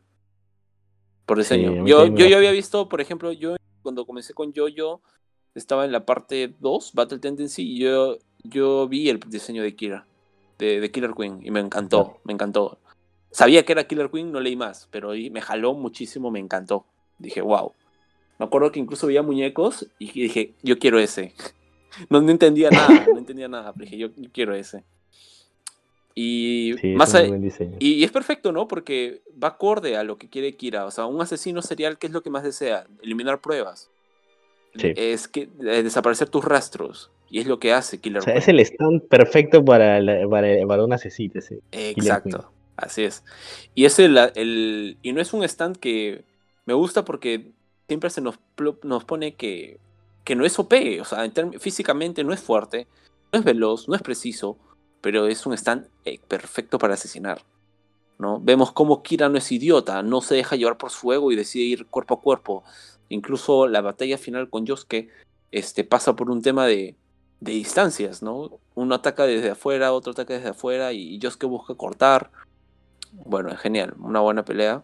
Luego hablaremos de eso otra vez, pero sí, o sea, incluso diría que una de las características más importantes del personaje de, de Kira es este, saber husmear y escuchar, ¿no?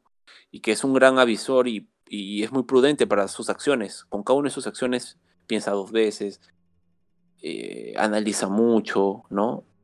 Y lo dice, y es soberbio. Cuando, cuando cree que su único error tal vez puede ser que a veces es, como todos, ¿no? Muy soberbio. Se vanagloria mucho. Como todo villano. ¿no? La todo mayoría de villano, villanos. Sí, tal cual. Eh, pero me parece que, por ejemplo, es muy cauto también, ¿no? Es muy cauto. O sea, si no hubiese sido por Bite the Dust, el tipo no se le subía sus humos. Porque en, con Bite the Dust ya encontró la felicidad, básicamente. Y tú podrías decir, bueno, es muy conveniente que justo a un asesino le toque Killer Queen, ¿no? Pero está el factor suerte, ¿no? Que siempre se, se saca a colación, ¿no? Los- la suerte que acompaña siempre a Kira. Y también que sabemos que el stand es la manifestación del alma, del deseo más íntimo de una persona.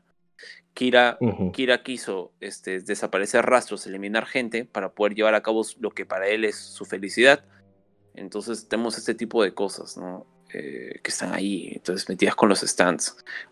Ahora, con respecto al tema de Kira con el Sí. neto de los Sugimoto, de Raimi. Sí, es para, para agregar, el, el Ah. género es slasher, ¿verdad? Ah, ok, Ahora slasher, que le busco. de los cuchillos.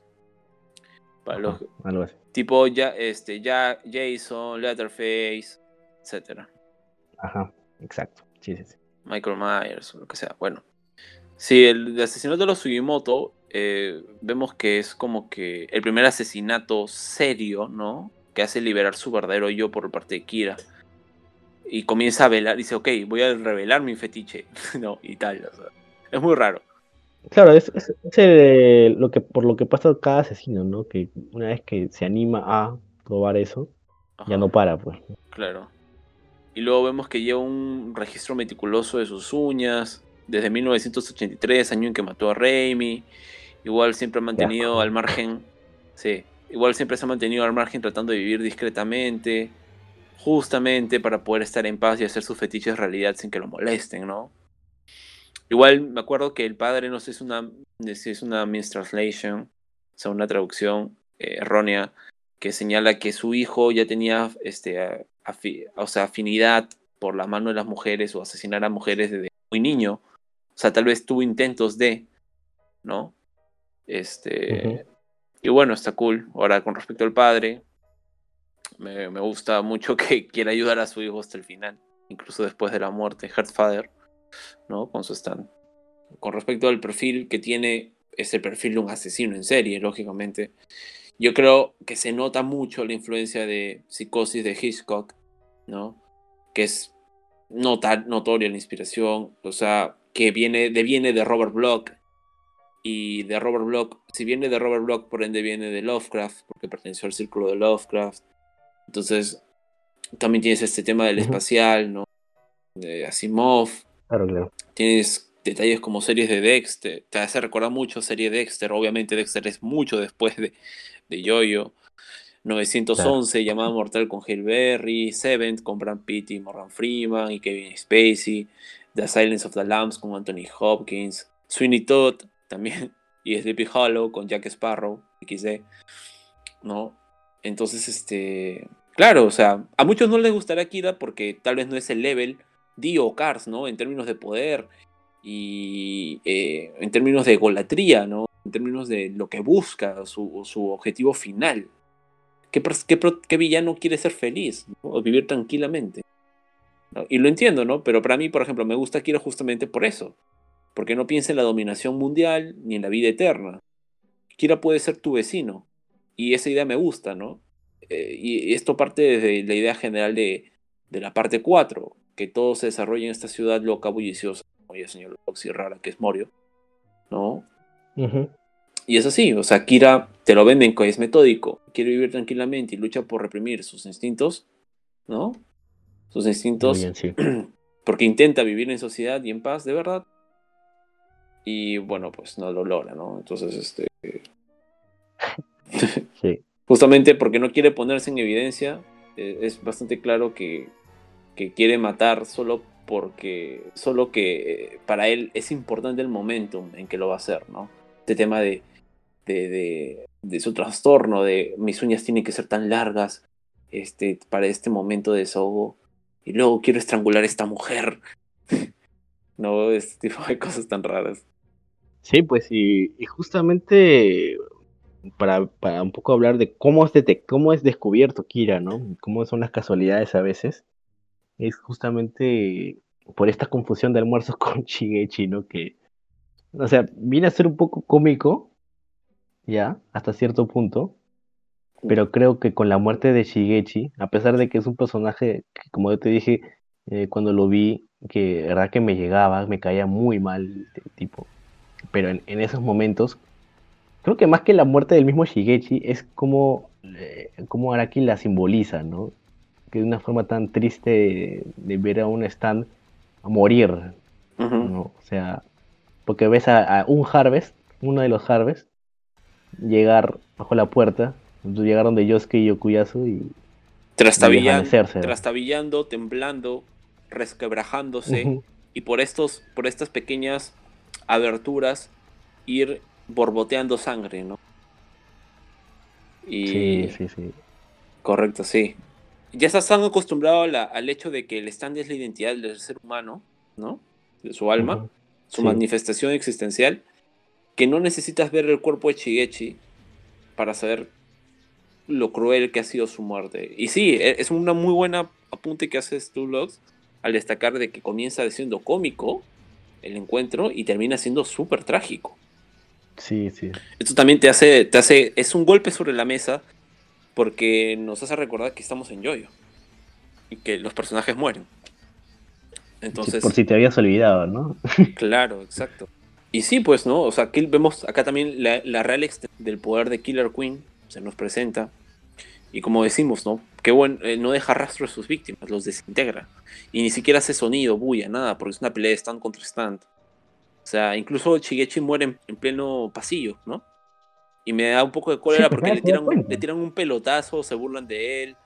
Él- me parece que el trabajo Las de, flacas lo, las flacas, las flacas lo miran desagrándose y es como que, ah, qué asco, vámonos. Sí. ¿Y qué mierda? Y dije, hija de puta, están muriéndose Shigechi. Sí, está muriendo. todo porque es feo, todo porque es feo y, y no es este alto y musculoso y, gringo y rubio. Y lo, lo gracioso también es como Shigechi, este, el trabajo del Seiyu. El trabajo del Seiyu, esto de que te lo, te lo pinta como un niñito, ¿no? Un niño travieso, gordo.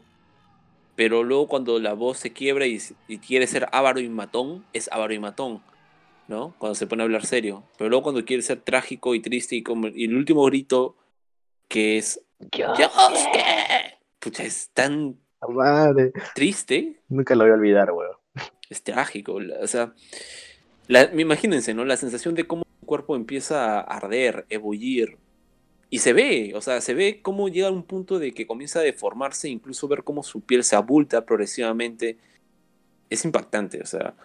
Y muere fr- o impone- impotente, frustrado, envuelto en miedo hasta, no sé, pues la médula espinal, hasta sus cachitos que tiene ahí en su cabeza. Y Campos, En plan Darth Maul. vemos el, vemos el sufrimiento, porque incluso la misma Raimi, la de- del otro mundo, en, el- en la Ajá. transición, Sí, lo ve sufriendo, yéndose al, al- al afterlife, por decirlo así, ¿no? sí, Eh, gritando, muere, se, se va gritando, o sea, sí. del dolor y, y- Porque recordemos que tenemos, por ejemplo, el adiós de Iggy con Abdul, que los dos hacen Muy una, mirada como que esa parte. cumplimos y lo dejamos en sus manos, chicos. Y hacen un- una señal de victoria, ambos, ¿no? Sí, sí, sí, Pero esto totalmente es triste, esto es como que se muere y se muere. Y encima Shigechi hace la mención de la madre, del papá. Aún así, dentro de todas sus posibilidades, vemos que Shigechi intenta hacer todo lo que puede por llegar con Yosuke. Y más allá de curarse, más allá de curarse, ¿no? En ese punto Shigechi simplemente ya estaba pensando en prevenir a sus amigos de la amenaza que representaba Kira. Porque incluso dice, yo no puedo permitir de que papá y, papá, papá y mamá vivan en un lugar donde exista un ser como este, ¿no? Y qué hijo de puta Kira amenazándolo con matar a sus padres. O sea, Kira, más allá de todas las menciones que he hecho, las características que parecen brillantes, uno de los trabajos más buenos que hace Akira, este, Araki con el personaje son los diálogos que le, das, que le da. Esos diálogos amenazantes, esos diálogos donde se pone como que un- Manipuladores. manipulador, un depredador alfa que está simplemente jugando con su comida, como un lobo pisando el cuello de un conejo mientras lo- les, va de- les va abriendo la panza, ¿no? Y, Lo hace mierda Shigechi, weón. Lo hace mierda, weón. y Shigechi sí le plantea una muy buena pelea al inicial, al comienzo, ¿no? Incluso hace el análisis del stand y tal, y tal vez se fue un poco de boca con lo de Yosuke y Kukuyasu, pero bueno, entendemos el contexto de que estaba nervioso y tal, ¿no? Porque es gracias... No, aparte no tenía, no tenía ni idea de la magnitud, o sea, de quién eres, eh, con quién estaba hablando, por decirlo así. Exacto, exacto, exacto, exacto. sí. Por lo, por lo mismo de que Kira no, no se muestra, ¿no? Y por otro lado también sabemos que Kira no, no conoce a Harvest y por eso también los primeros minutos es como que le hizo ahí el... El pare. Le pudo, ajá, le pudo aguantar. También este, lo que hace Kira me gusta mucho. Eh, ya es un asesino en serie, con- este, consolidado, porque recordemos que finalmente Kira creo que admite que haber matado unas 48, 50 mujeres en su vida. Y es un capo prediciendo, ¿no? Porque recordemos en las películas que acabo de hacer mención, una de las características de los asesinos en series, o de la parte de cinematográficamente, donde tienes que transmitir más terror y miedo, es en la persecución o dentro de, una de los, dentro de uno de los cánones de la tragedia, una de las rutas más ortodoxas es cuando tú, por ejemplo, le das esperanza a un personaje y se la arrancas de golpe. Que es lo que ocurre con Shigechi. Le das la esperanza de que va a entrar al salón y que va a encontrarse con Yosuke Okuyasu, va a agarrar la perilla, la agarra y aparece en el reflejo de la, de la, de la misma puerta Kira. Con una pose súper cool y victoriosa, ¿no? De no conmigo no es la cosa este, apoyado sobre el marco de la, de la ventana. Y bueno, Shigechi, pues, Sí. ¿no? Fiel hijo y, y amigo hasta el final.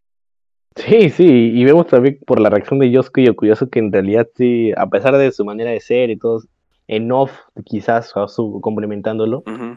este, sí llegaron a ser amigos, pues los tres, ¿no? Lo que les dolió, Sí, sí, sí. Eso lo buscan todo y bueno, al final es con la misma Raimi que les confirma, que confirman de que de que, que Shigechi murió. fue asesinado por Kira, ajá, por, por Kira incluso, porque Ujú. Raimi les confirma eso. Y ahí es donde también Yotaro y Joseph dije, dicen, ah no, ni cagando, esto es, esto es un usuario de Stan y por ende tenemos que involucrarnos, ¿no? Y ahí meten a toda la fundación Speedwagon y todo eso. Sí, o sea, sí, pues. Para complementar, o sea. Sí, la muerte de Shigechi es lógicamente por su encuentro con Kira y por la amistad con Yosuke y Okuyasu, ¿no? Por el tema del sándwich y tal. Pero es a la vez, ¿no? Este, la, esta pelea, el primer gran paso, gran paso en el camino por derrotar y cagar a Kira, ¿no? O sea, Sí, la vida de Shigechi es como, por así decirlo, como un- una huella imborrable que Kira cree que el viento, su Baitsadasta, se llevará, pero no. es ese botón, ¿no? Ese botón que Shigechi le arrancó a propósito, porque Sí. sabía que, tenía, que debían identificarlo o relacionarlo a algo. Su última voluntad fue un fucking botón, ¿no? Que, que un gesto tan, tan insignificante para algunos y que, bueno, lógicamente es un MacGuffin narrativo, pero boni- bonito, original, ¿no? Preciso y que luego se hile con el tema de la sastrería. Y bueno, pues, ¿no? Claro, de ahí todo el hilo se va jalando de ahí, pues, ¿no? Porque si no, sin ese botón no voy a tener pista de dónde y empezar a buscar. Exacto, exacto. O sea, Shigechi, no moriste, no, moriste, no moriste en vano. Y bueno, otro estudiante que desaparece y sus padres nunca se enterarán de, de qué les pasó, ¿no? Todos miran a Kakyoin. Ah, vale, sí, sí, sí, sí. Es cierto, tienes toda la razón. Y pues, キラークイーンはすでにドアノブに触っている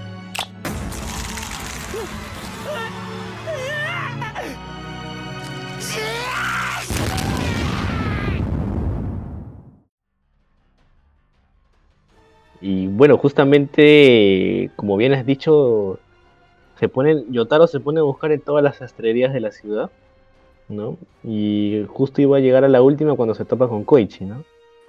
Que es muy graciosa esa parte porque es como que tú ves a Yotaro todo serio, gigante, y ves a un pequeño Koichi a su lado tratando de, ¿y ahora qué le hablo a Yotaro? Sí, sí, sí. Intimidado total. Es como que tú, Campos, tuvieras a Yotaro al lado No, caminando. loco, me encojo. Me encojo y miro el piso. y se ve y se ve tan serio, se ve tan serio, como que "Puta madre, si le hablo algo me responde. Claro, es que Yotaro, te lo piensas dos veces ¿no? antes de hablarle. Como que el tipo más intimidante del universo.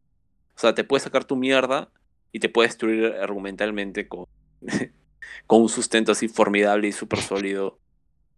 No sé, es muy bueno. Igual este, me gusta porque Koichi, tanto Koichi como Yosuke, sobre todo Yosuke, eh, Yosuke espera estar a, las a la altura de las expectativas que tiene Yotaro para con él, pero Koichi lo que quiere es tener una buena relación con Yotaro, ¿no?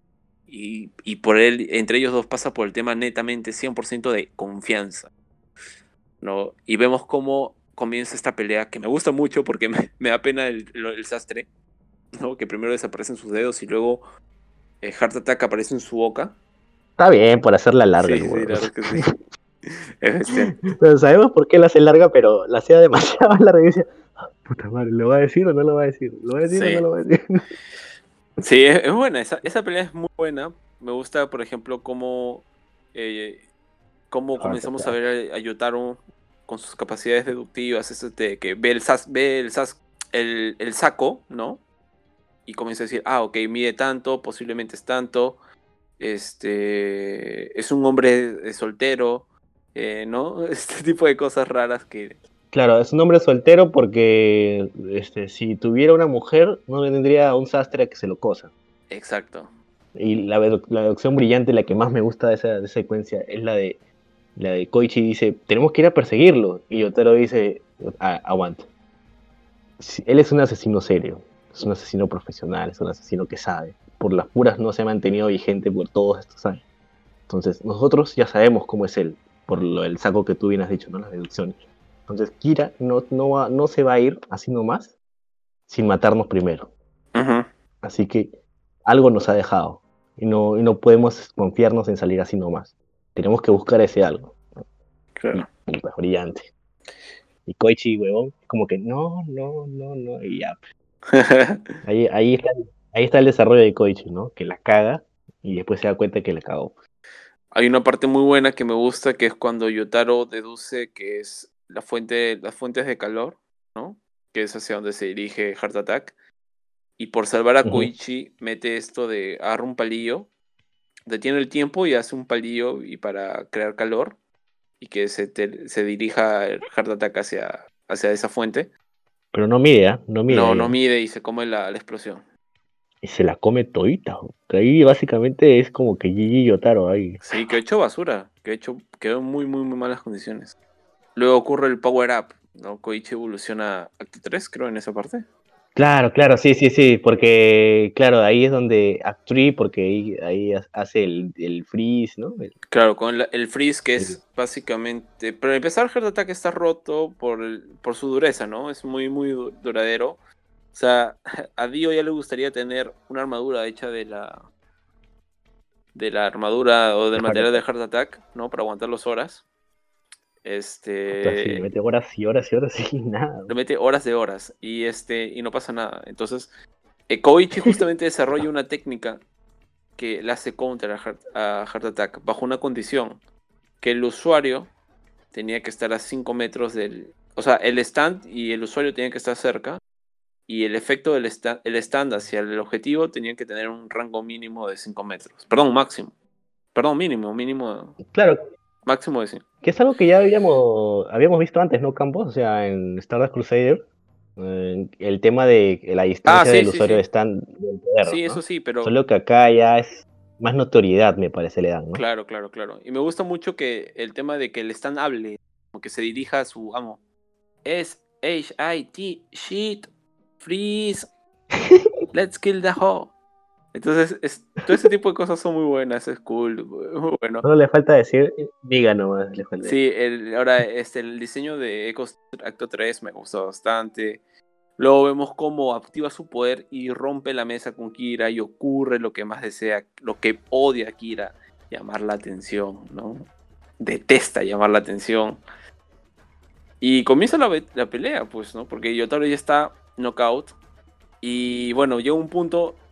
El mismo, el mismo este, Kira se tiene que arrastrar hasta ese punto para hacerse cargo personalmente, ¿no? De la amenaza que representa. Y le, y le quiere, y le, y le quiere, y le quieren robar, pero el lugar de Kira era tan, no sé, paranoico, no sé, que su billetera ya la había, ya había llenado de Killer Queen, ¿no? Y es como que el, el ladrón coge el billete y explota. Le pues. explota la mano, sí, brutal. Que, como que, imagínate si pues, tuvieras ese poder, ¿no? Que tu billetera tengas Killer Queen y ves al ladrón yéndose con tu billetera y Y me, no, ya fuiste. y me dio risa, fuiste, y me dio risa el argumento del ladrón. Era algo como, como nosotros no, hemos, no encajamos en el sistema y hemos perdido nuestros trabajos, y tú tienes un trabajo, nos tienes que dar plata. o sea, el ladrón le intenta argumentar la razón de por qué le va a robar. Es muy gracioso. Sí, admito que, que muchas veces que me robaron y, este, ansía tener un poder similar a ese, como que explote algo. tal cual, tal cual. Por dos. Lo admito, lo admito. Y luego llega un punto en que Koichi vea que está Akira, ¿no? Con, con- con Killer Queen y y tiene que decidir a quién atacar. Y bueno, da igual porque iba a, iba a perder, ¿no? Y me da risa también este, la cordialidad, y, ex- la cordialidad claro. y exigencia de reciprocidad de respeto por parte de Kira para con Koichi. Es como que le dice, este, debes escucharme porque yo te he derrotado, este, préstame atención, eh, no me sigas, que ese tipo de cosas. Entonces, es medio what the fuck. Igual, Mientras le saca el ancho. mientras le saca la mierda. Y luego el, el Koichi, Koichi luego le- el play que le mete a Kira es de proporciones bíblicas, pues, ¿no? Que es uno de los mejores eh, plays que he visto de Yoyo. Que es que Kira le recrimina haber pagado los daños de la cafetería, ¿no? Pero Koichi toma nota de eso y que por ende tiene una tarjeta de crédito. Y si tiene una tarjeta de crédito, en consecuencia, una billetera. Y en consecuencia de esto, una identificación. Sí. ¿no? Una tarjeta de identificación. Y cuando lo está golpeando Koichi, porque lo comienza a torturar, ¿no? Koichi le, se Claro, Kira se, empeña. se concentra tanto Ajá. en golpearlo que olvida todo lo demás. ¿no? Exacto. Por el odio que siente por haberlo quitado de su. por haberlo hecho, como tú dices, ¿no? Por haber hecho que destaque la cafetería. Pero es que lo destacó, llamó la atención de extraños, o sea, no sé, imagínense que estén ustedes en un centro comercial, ¿no? El más grande de su país o de su ciudad, y que les bajen el pantalón con todo. Con, ¿no? O sea, o sea, O en, o en un Super y Bowl mujeres, este, que te bajen el- te bajan el pantalón y justo te enfocan la cámara de- del Kiss, de, el Kiss Cam, Exacto. y sale, sales en bolas ahí. Super Bowl. Ajá. O mujer, ¿no? Que cuando están en la playa y se les ve el- los senos, qué sé yo, no sé. Pero algo así. Tu amiga le Que te vean Ya ves, extraño. Entienden. el Entienden punto. el punto. el, el- el tema está en que. Sí, o sea. eh, es brutal porque Koichi le roba la billetera y le dice, ¿no? Sabiendo que puede morir. Le dice: Si un mocoso como yo pudo descubrir tu identidad, imagina lo que te espera, ¿no? No eres, no eres para tanto. Yo pensé que eras más brutal, ¿no? Y eres un. Y le dice algo como que eres un completo idiota, un imbécil. Y le dice incluso retándolo, te estaré esperando en el, en el otro mundo. Y acá Kira Puta, pierde. huevazos, y. Kira, sí, huevazos. Y es, es muy interesante, por ejemplo, esta perspectiva de que el que gana no es el que sobrevive o derrota al otro. ¿No? Acá el criterio para saber quién gana o pierde era saber, era si Kira eh, podía mantener oculta su identidad. Claro. Eh, descubrir, Claro, bajo su perspectiva, él perdió. Claro, Koichi ganó por goleada porque le sacó el nombre, Yoshikage Kira. Y luego tienes el tema del tras- que sale de nuevo a relucir su trastorno obsesivo compulsivo después de haberle perforado básicamente todo el pecho a Koichi. Lo mató. Lo mató, sí, en mi opinión también lo mató, pero en mi opinión lo mató. Este, por el orden, le- le- el tema de la media y tal. Y bueno, ¿no? Y luego que Kira menciona que queda un minuto, un minuto para que llegue justamente Yosuke y tal. O sea, entre la pelea de El tiempo exacto para que huya, ¿no? Exacto, el- el- el- desde que le mete el puñete en el pecho a, a Koichi hasta que llega Yosuke, desde ese momento hasta ese momento ocurre solo un minuto. Y tiene sentido, ¿no? Porque lo que le dice Yotaro es rápido y obviamente el, el tema de la acción siempre pasa rápido, pasa veloz. ¿No? Entonces, este. O sea, no me parece tan plot armor que Koichi haya sobrevivido. O sea, sí es plot armor, pero tiene a Yosuke que tiene una capacidad súper rota. O sea, está justificado, ¿no? Y sobre todo que te hayan puesto la mención de el minuto. Porque si no te hubiesen puesto la mención de un minuto, ya siendo, no sé, pues sería menos creíble, ¿no? Dentro de lo que cabe. Bueno, bueno, yo, yo sí, yo sí, a mí me pareció que la idea fue demasiado exagerada para, para, no sé, para arreglarla así nomás. ¿no? O sea, muy, es un hueco en el pecho. Sí, O pues. sea, no sé qué, qué- o sea, te rompe todo el corazón, no aguantas un minuto vivo. Mm, creo que le rompió, le perforó solo los pulmones. Porque Okuyasu dice, está vivo, pero no puede respirar. Mm, pero igual, pues, ¿no? sé. Bueno, ya. A mí me, me- me su- es que yo, yo, yo sufrí, la verdad. A mí me da igual, Yo a- dije, yo, lo, yo lo valido, ¿Qué te murió? Dije. yo lo valido por el hecho de que, o sea, para empezar es buena porque David Production lo que siempre hace bien con Jojo es que en las escenas donde hay que meterle feeling y drama así intenso, mucha, mucha, este, mucha, mucha intención, mucha presión, este, dibuja los personajes con, con más, este, con más intensidad, ¿no? Y se siente bastante. Entonces sí, cuando yo lo vi dije, uy, Koichi va a morir, qué paja. Pero bueno, no murió. Y la justificación que le doy final es o sea, el tema del minuto y que el poder de Yosuke es rotísimo y no importa si tu alma se va, el huevón la trae de vuelta y ya está. No le hago tantas bolas a si revive o no. O sea, Sí, sí, o sea, me, me suena un poquito a mí, pero entiendo por qué Koichi tiene que estar ahí hasta el final y, y está bien. Quiero, me gusta que, por lo que hace después, ¿no? O sea, entiendo y y ya lo, lo- paso esto de este plot árbol, por decirlo no, así, sí, que ya- eh, que Explode Armor es Explode, Explode Armor, pero también, o sea, está justificado. A mí me parece que está justificado. Ujú. Bueno, este, el tema está sí. en que aparece Yotaro con Defo. Bueno, Me pare- Yotaro. Aparece yo, el, el Yotaro. puto Yotaro, ¿no? A cargar la serie. Y tiene nuevamente una de las, esas quotes, esas cosas tan badass que tiene el personaje que le dice algo como bonito reloj, te lo romperé. ¿Y tú qué? Para que no vuelvas a. y lo que te y lo que te dije, ¿no? De que, es que a- a- aclarando también de, de que Yotaro está lleno de sangre por todos lados y se ve súper así como que lastimado. traído del infierno. ¿no? Sí. Y Kira le dice, ¿quién eres? ah?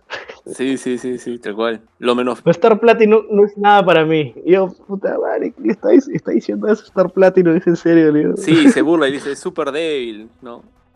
Es obvio que tu stand no da la talla, una cosa así.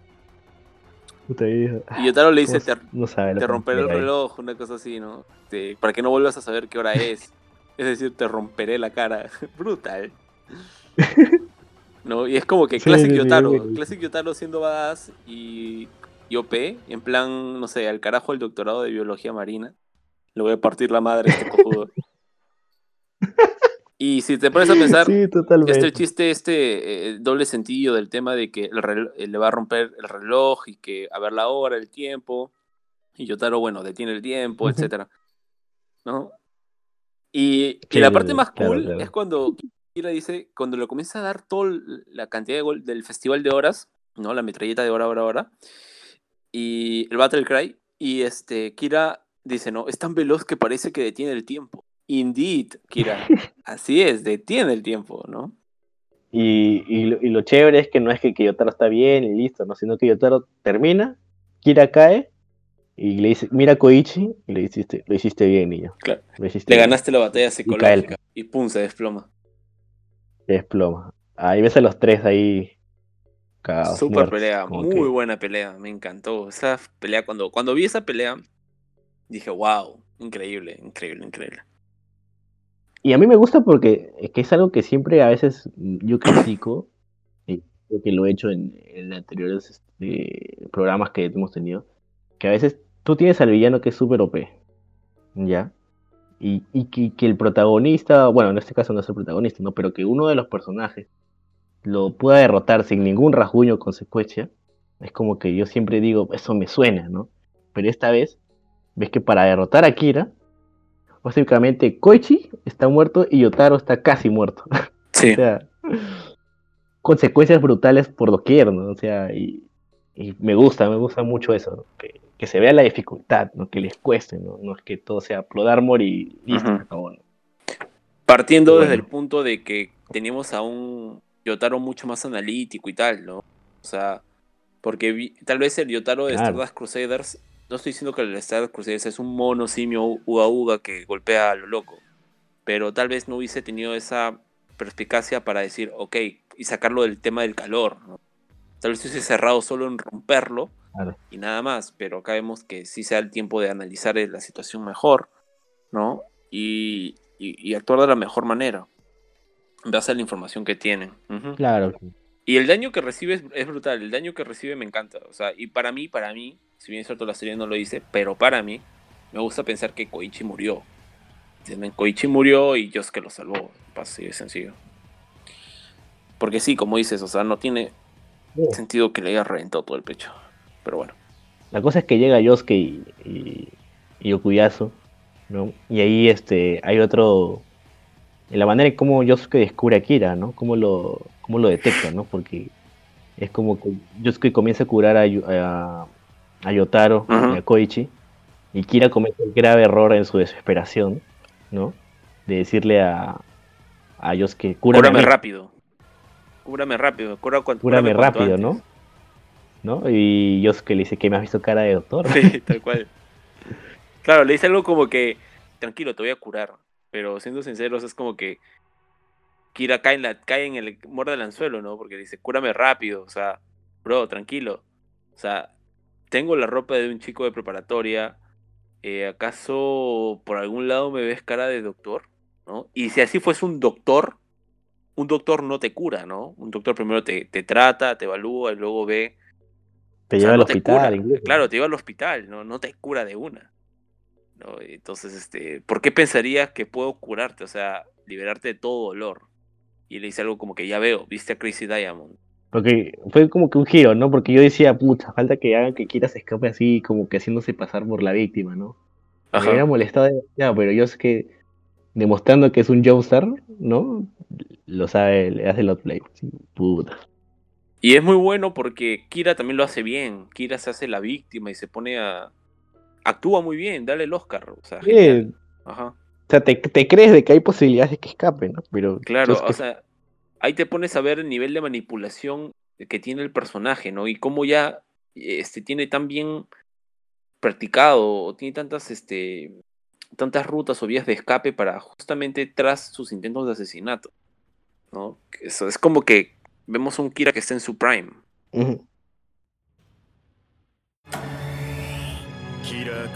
はすでにドアノブに触っている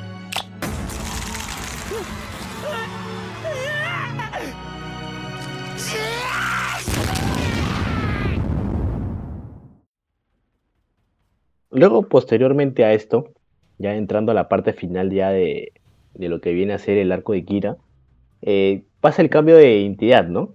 O sea, el, el cómo Kira finalmente logra burlar eh, los ataques de Yosuke, huir, ¿no? Porque Kira se corta el brazo para poder este, atacar a con Hard Attack y, de paso, y también poder huir con Killer Queen, ¿no?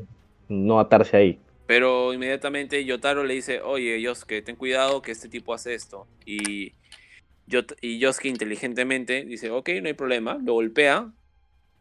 cura la mano de Kira y como la mano está cura rebobina, este, esta vez no solo la regenera, sino que la rebobina a su espacio de origen, Exacto. ¿no? Y es decir, que tiene que ir con su dueño y por ende va, la, la mano se dirige hacia Kira. Y gracioso, van Y correteando una mano, ¿no?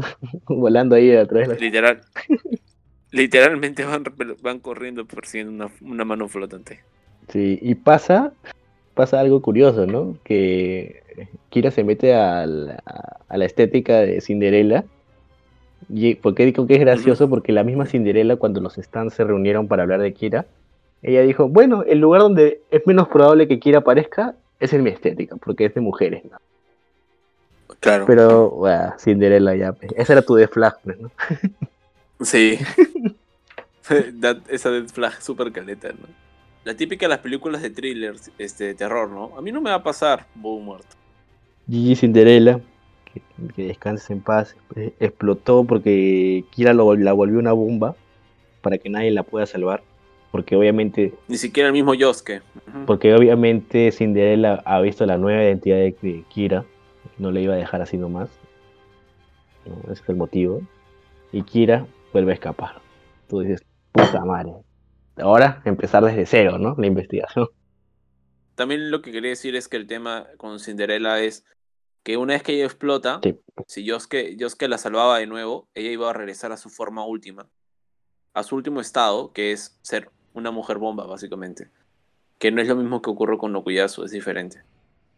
O sea, Okuyasu era una bomba a tocar. Si toca, el que toca Okuyasu explota, no es que Okuyasu explote. Justamente así la hizo Kira, es diferente. Y en, Ah, o bueno. sea, tiene una bomba de contacto y tiene, tiene bombas de contacto y tiene bombas bomba, por así decirlo. En el caso de Cinderella, explotaba, por más que Dios que la recomponga o la, o la golpee, como hizo con Hayato, iba a recordar, iba a regresar a su estado anterior, que es ser una mujer bomba, y iba a seguir explotando, así que da igual. Claro, porque cuando Kuyasu. Cuando Hayato explota, Hayato explota, pues no, Kuyasu no explota, explota Hayato. No, Hayato explota. En este caso, Cinderella es la que explota, no este el que lo tocó, que creo que es Yosuke, ¿no? No, no le llega a tocar, no le llega a tocar. Ya, pues. Pasan- pasamos al siguiente, al último arco de Kira, que es básicamente todo este arco de cambio de identidad y, y el tema con su familia, ¿no? Con su, su esposa, que se excita ahora con el nuevo Kira, porque el, el tipo cocina, este, es medio tima a su arrendador y todo eso. "Ay, ¿Qué le pasa a mi esposo? Últimamente lo veo más sexy que nunca. ¿no? Claro, es como que la esposa de Kira es un cae de risa, pero es, representa un estereotipo de la, a veces de la, de la mujer. En la realidad, que es la típica mujer con una vida aburrida, golpeada por la rutina, cansada, y al haber aceptado lo miserable de su existencia, no conocer el verdadero amor. ¿no? Esto de, ay, si hubiese conocido a otro huevón, o otra persona, otro hombre que me ame, ¿no? El hecho de que su esposo, como dices, que sea un agachacabezas, soporífero de ánimo y llorón, y que cambie a ser un ladrón, básicamente, le excitó, pues, ¿no? Y lo encuentra romántico. Así. Y también la, el este, este hecho de que malinterpreta todo, ¿no? Kira quería ahorcarla y matarla, pero le termina rompiendo la, la ropa y ella piensa que es un, una- un arranque apasio- apasio- de iniciativa pasi- este, pasional, ¿no? Ahora me hace acordar. Mucho, madre, qué güey. Es gracioso, es Sí, güey. super what the fuck. Es gracioso, es gracioso por lo mismo que es WhatsApp. Es gracioso, sí, sí, sí. Sí, sí, sí, sí. Y buenísimo, ¿no? Pero y lo extraño que es su hijo Hayato, ¿no? Que tiene cámaras por todos lados, ¿no? Hasta en la habitación de sus padres. Sí, no, bueno, es que Hayato es un chivolo millennial. Claro, puta. Eh, eh, Buenísimo como, como termina descubriendo a Kira también, ¿no? O sea, porque algo que te decía yo cuando te comenté acerca del final, ¿no? Al final el que derrota a Kira es el mismo Hayato, ¿no? Porque es el que mueve las fichas, al fin y al cabo. Sí, o sea, Hayato termina teniendo una- un protagonismo también. Pero yo no diría tanto protagonismo, sino diría antagonismo para Kira, ¿no? Porque vemos que Kira era el prota en esos momentos, en medio del Baitsadast. Entonces, este. Me parece también que el ritmo con que vamos conociendo a Hayato es prudente. Hayato es una rima clásica a los personajes que ahorita están tan de moda, Como por ejemplo eh, los, de los niñitos de Stranger Things, los niñitos de It, los niñitos de, no sé, de tantas otras series, ¿no? De este, de Jake Chambers de Dark Tower, eh, de la novela de la Torre Oscura de Stephen King, entonces va por ese corte, va por ese lado, el tema de, de Hayato, ¿no? Este, me parece que es un personaje con el que te encariñas rápidamente, porque es niño, y también es un personaje que la, que la ve difícil, la ve negra, incluso la, lo matan, ¿no? Fue Y si bien es cierto, súper y tétrica. si bien es cierto, Súper tétrica esa escena. Sí. O sea, de y, O sea, estás bañándote y ven un tipo que tú sabes que no es tu papá y se, y se mete a la tina contigo y, y tú sabes que es un asesino. Y, pucha. Dije, ah, la. ese es un thriller súper psicológico. Imagínense en live action, es level Oscar. O sea, de por sí, ah, o sea, solo la, la idea sola es muy original. Sí. Es muy original que un tipo que haya suplantado la identidad de tu padre o uno de tus progenitores se acerque a bañar contigo y te quiera asesinar. Y que tú sientas toda esa aura maligna e intención, ¿no? Esa sed de sangre. Y a la vez tengas las pruebas, las pruebas de, de ello en tu mano, ¿no? El cassette de las grabaciones de la Ajá. evidencia, ¿no? Pucha, madre. Ajá. Y que al final lo mate, ¿no? Porque como tú bien has dicho al principio, lo mató. lo mató. Sí. Sí, tal cual, tal cual. Y luego viene ya el Balsadastor, ¿no? Sí, sí, sí, sí. Justamente pasando ya al, a lo que vendría a ser el, eh, cómo surge el Vice Dash, que ya hemos explicado de que viene porque la flecha como que siente esa ansiedad de poder de esa ansiedad de Kira, ¿no? Y es por eso que se le clava. No, porque, porque Kira está, o sea, como bien hemos mencionado, él anhela tener una vida tranquila, ¿no? Y su papá incluso le dice, pero múdate a otra ciudad por último, total nadie sabe tu nueva identidad, ¿no? Pero es como que él Kira dice, no, no, no, porque siempre voy a vivir con el miedo y la ansiedad de, de sentir que alguien me está persiguiendo. Y con eso no, no, no, eso no puede ser así, ¿no? Va en contra de todo lo que él considera que es correcto, ¿no? Y contra su monotonía cómoda, como bien, a- señalaste tú en algún momento. Entonces, se le clava la fecha, se le clava la flecha de los stands nuevamente y Killer Queen adquiere otro poder, ¿no? Que es este el Vice de Das, ¿no? Que, ¿En qué consiste, no? O, a ver si, si yo lo entendí bien, en todo caso me corrige Campos, ¿no? Hayato revive ah, por consecuencia de la creación de Vice de Das y, y como que Vice de Das en sí- es insertado en él de manera de que si alguien lo usa de cualquier manera, de cualquier forma, para llegar a Kira o perjudicarlo de alguna manera, al instante esa persona explota to- totalmente, ¿no? Y una vez que explota, retrocede en el tiempo una hora aproximadamente, ¿no? No sé cuánto es el tiempo, ¿ya? Entonces es por eso que Hayato vuelve, ¿no? Pero lo que ya explotó, vuelve a explotar por efecto del destino, ¿no? Entonces, Así es. vuelve a explotar. Entonces, y este ciclo va a seguir haciéndose hasta, hasta que explote más gente, vuelves a retroceder. Explote más gente, vuelves a retroceder. Y este ciclo va a seguir hasta que Kira decida cortar Vice Das y que lo que ya pasó se quede como está. ¿No es así? Sí, es algo, A eh, ver. o sea, Corrígeme si. o sea, sí, está bien, pero la parte está en que, o sea, sí, o sea, es- un loop, ¿no? Es un loop temporal de una hora en el que Kira, eh, que Hayato, o sea, Kira no es consciente, uno, de que ocurrió el... Es consciente solo de que ocurrió el Balsadast y de que cómo funciona. Ok. Kira no es consciente de a quiénes mata el Balsadast, porque él no ve, él, al menos que esté en el espacio para ver cómo explotan los, los que han querido saber su identidad, él no sabe quiénes mueren. Por ejemplo, él no se entera de que murió Yotaro, Yosuke, Koichi y Y Okuyasu. que ya se le hizo a ella. ¿no? Y ahí ya se le hizo. Si él desactivaba en ese momento, básicamente ya había ganado. Pero él no sabía eso. claro, ¿no? claro. De hecho, el- y sí, es como tú dices, o sea, va acumulando muertes el Dust, ¿no? Ujú, O sea, el ejemplo de Rohan. Murió en la primera loop, en el primer loop muere Rohan. El día siguiente, Hayato ni siquiera se cruza con él, pero su muerte ya había sido destinada. Entonces, en ese nuevo loop, muere Rohan igual, de la nada. De la nada muere Rohan. ¿No? Entonces, este, lo que quería hacer Kira era a esperar a que se acumule la mayor cantidad de muertes, ¿no? Porque ya había, se, se había dado cuenta por la reacción misma de Hayato de que habían habido tal vez cuatro loops o tres y que a lo mejor lógicamente uno de esos era obvio que habían muerto los amigos de Rohan, o sea, Yotaro, Okuyasu. Entonces, por ende, iba a desactivarlo. Es claro. como tú dices, o sea, puede desactivarlo en el momento en el que él quiera, Kira, que básicamente es remover a Killer Queen de- del ojo de Hayato, ¿no? O también porque ya no hay más amenazas para la identidad de él, ¿no? O sea, Killer Queen es el Bite Sadas forma de trabaja de forma automática, por así decirlo.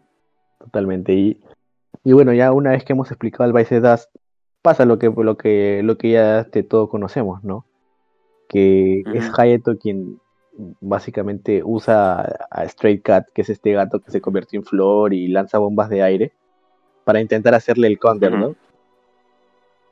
Sí, eso, hay un detalle, hay un detalle muy, muy bueno, y es acá que justamente se hace todo el, todo el, el, esto, la, la, la tortura hacia Hayato, ¿no? Eh, por parte de Kira. O sea, incluso vemos eh, cómo, por ejemplo, no sé, digo, misericordia Araki, o sea, con ese chivolo, pobrecito. o sea, Kira incluso le culpa las muertes, ¿no? ¿A quién mataste esta vez, Hayato? Y como que se burla. Y, y, hay bastantes detalles crueles por parte de Kira para con él, al margen de que lo mató y tal, ¿no? Esto de que todos los días lo espera en el loop para ponerle el sombrerito y burlarse de él, ¿no? Y decirle lo omnipoderoso que es.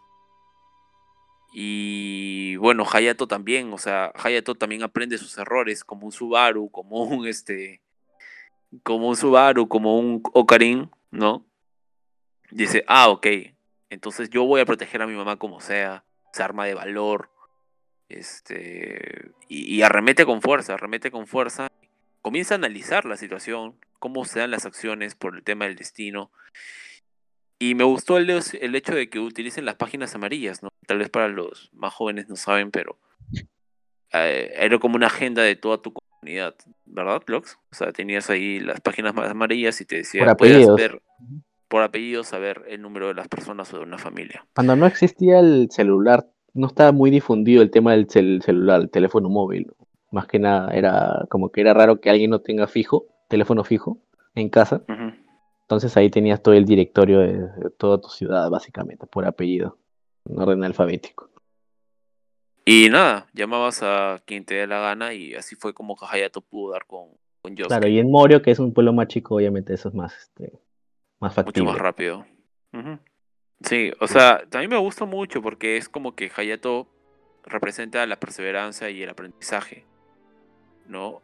Y eso es bastante, bastante bueno. Me gusta también el hecho de que Kira se vanagloria, se regocija en soberbia y burla hacia Hayato y celebra la victoria falsamente asegurada, ¿no? Porque subestimar a Hayato fue lo que hizo que finalmente pierda, ¿no? Porque Hayato llama a Yosuke y ya, pues. Sí, nadie se esperaba eso, ni yo creo.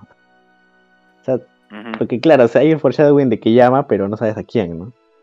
Pero cuando aparece, Claro. ¡ay, Dios! que- Ya, ya estamos, ya estamos, ya. Y en ese último encare que le hace Hayato con, con Kira, en, el- en ese último, cuando Hayato lleva a Stray Cat, a Stray Cat para, para poder atacar a Kira, este, vemos que Kira ya estaba, ya, ya estaba decidido a desactivar el Baisadasto de todas formas. Porque por la reacción misma de Hayato sabía que, este, uno, Hayato estaba aprendiendo y se había vuelto una amenaza para él. ¿no? Porque Hayato ya no le tenía miedo a Kira. Entonces, por más este, insignificante que le parezca la amenaza a Kira en primera instancia es Hayato, el chivolo estaba aprendiendo, aprendiendo, aprendiendo y eso eventualmente podía exponerlo. Y lo otro era que Kira ya se había dado cuenta que ya había matado los suficientes, ¿no? Claro, O sea, aparte para acotar, Sí. eh, también estaba el tema de que eh, Hayato había traído a Stray Cat a la, a, la, a la pelea, por decirlo así. Y Kira no tenía idea de que Hayato sabía sobre Stray Cat. Kira piensa, ¿no? O sea, ¿qué más sabe Hayato que yo no sé qué sabe? Algo así, ¿no? exacto. O sea, y posiblemente al día siguiente, si se repite el loop, tal vez no le caiga ese café en la mano y haga que el reloj se lo ponga en, la, en, el, en el bolsillo secreto de- de- del saco, ¿no? O sea, tal vez en la siguiente mañana no le, cae, no le caiga el café caliente y no se ponga el, el reloj y Stray Cat sí le dé el corazón y lo mate. Claro. Claro. O sea, eh, Entonces, muy, mucho peligro ya. bien hace, bien, bien hacen los dos, o sea, tanto Hayato en arriesgarse todo por el todo para derrotar a Kira en sus posibilidades y Kira también pensando en ya contentarse con lo que ya ya limpió o eliminó con el Baisadasto en ese punto, ¿no? Pero se equivoca pues porque faltó un minuto para poder eh, cambiar todo y antes de ese minuto llega Yosuke Y y obligan que a, a que saque Killer Queen, sa- desactive el Baisadasto para defenderse ya. Claro, claro. Y, y bueno, ¿y qué, qué opinas, este, para hablar ya de la pelea final, de cómo se terminó de resolver todo, ¿no? Toda esta pelea final con Kira, ¿no? Primero con Yusuke y posteriormente con, con los demás, ¿no? Con Yotaro, Koichi. Más que, más, bueno, más con Yotaro y Koichi, este, básicamente. Sí. A mí esta pelea es una de mis favoritas, la de Yosuke con Kira particularmente, ¿no? El uno contra uno, o sea, me gusta cómo Kira va evolucionando sus... Primero, el, el- este roche, este tema de la, la tensión que se ve cuando está el Yosuke Okuyasu Hayato y cómo Kira intenta sobrevivir, cómo hay idas y vueltas entre uno y el otro, cuando Hayato agarra y decide saltar, cuando Yosuke agarra y usa su sangre y lo corta la burbuja, ¿no? Porque recordemos que evoluciona a su forma final. Killer Queen con Stray Cat y básicamente te tira burbujas invisibles que explotan, ¿no? Putas, que son imparables. Súper roto. Eh, vemos que Yosuke intenta hacer todo lo que puede. Incluso usa dos veces las losas. Me vacila. Me encanta el hecho de que Kira reconozca a Yosuke como su némesis. Pasando por encima de Yotaro, ¿no? Quien a priori era quien lo veía como el gran y último obstáculo y la razón por la cual creó y deseó el Baitsadasto. ¿No? Y bueno, la mejor deducción es la que hace Yosuke para sacar al papá de Kira que es Sí. Como, la burbuja, lo, como la burbuja lo persigue a Hayato, cree que tiene un rastreo automático. Y es que le explica que no, que ese poder es, es Sheer Heart Attack. Y que de serlo o estar relacionado atacaría el cigarro que lo dejó tirado por el tema del calor. Y que el vaho de humo- Claro. del humo que él creó era para poder ver las burbujas cómo se atenúan con el ambiente, ¿no? Y poder saber por dónde está yendo la burbuja. Y ya, pues, cómo se deshace del papá de Kira es una joyaza, ¿no? El tema esto de, de, de- de que finalmente los termina quemando y tal. Genial. Y este. Cómo dirige con la voz, ¿no? Eh, al mismo Kira. Y que vemos cómo la burbuja se, se toca el la cara de, de, de Yosuke. Y Yosuke le dice: 6 metros más arriba. y cambia la dirección. Buenísimo, buenísimo, buenísimo. Y luego la par- mi parte favorita es ya este es top 3 ataques ingeniosos de casi de toda la franquicia de Yo-Yo, de los que más me gustan, incluyendo la parte 5, que es cuando usa la sangre, ¿no? Que cuando la sangre se seca ya pasa a asumir un elemento aparte. Entonces, la sang no hay diferencia entre la sangre seca en el rostro de Yosuke que la sangre seca en el traje de Kira. Y por ende tira los pedazos de vidrio en forma de corazón, LOL, y que tiene sangre adentro Sí. y se clava en el el- y los convierte en proyectiles, ¿no? Y los dispara, pa, pa. Y me gusta mucho también que cuando finalmente se hacen se- la explosión que se le incrusta, el, da- el daño que tiene Yosuke es demasiado alto.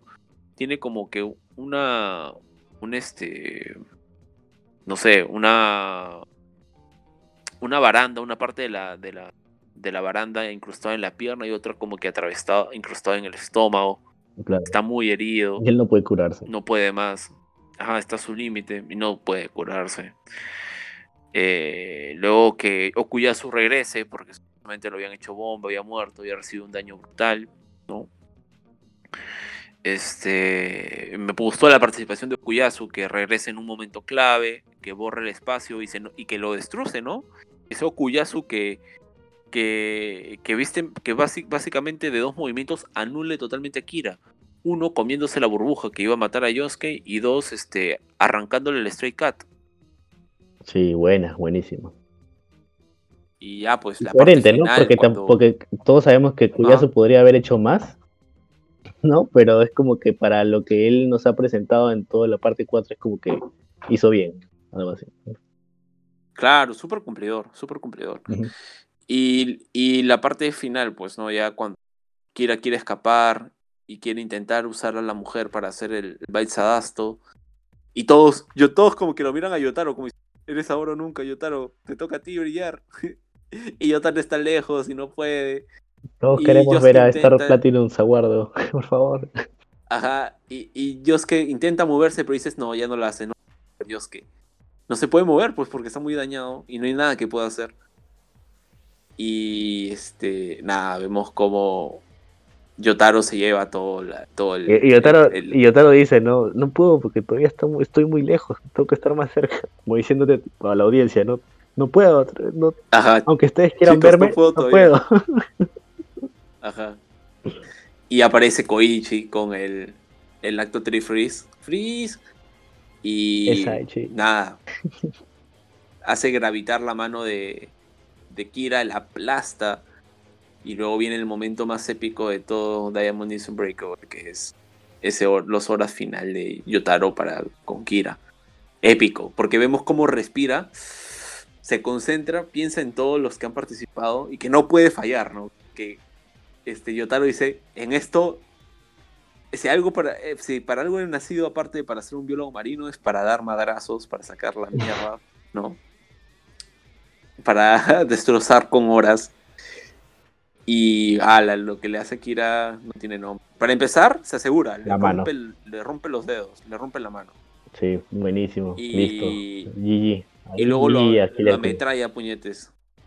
Lo ametralla a puñetes y lo destroza. Y ya pues. Kira termina hecho basura, le aplasta el auto, que me parece que es un detalle genial, buenísimo, crucial, no menor. Porque Kira en todo momento siempre se vanagloriaba, se el pecho diciendo que incluso las mujeres que pueden ser feas o horrendas, o los tipos que tenían una vida de mierda, si se topaban con él y él los asesinaba, de una forma él los purificaba, ¿no? Porque era un ser que diferente. Y que él estaba lleno de una suerte y un destino único. Eh, y, en medida de su perspectiva tenía razón, porque qué forma de haberse escapado de perder su tranquilidad, de su vida, este, y tener un poder como Betsadasto, un poder como Killer Queen, que se adecúen tanto a lo que, al, a moldear su felicidad, y que finalmente un, algo tan random, ¿no? Para él, que se vanagloriaba de, de, de ser destinado, un suertudo, muera justamente por algo tan random como que el reloj es una ambulancia. Una ambulancia todavía. O sea, es un detalle genial. Igual me gusta mucho esto que primero nos venden y nos hace un plot twist del- de la pelea, ¿no? Que primero sí, en efecto, crees que Kira activó el Bait Sadasto, Y regresado, ¿no? pero, ajá, y de hecho está en la, en la en el pasaje, en la calle de, con Reimi Sugimoto. Y que sea Reimi la que le dé el, el golpe, y el, y el perrito Alberto Alphonse, que le den el, el golpe final, ¿no? Sí. Y que lo hagan voltear y que lo manden al infierno. Detallazo. Claro, es lo justo.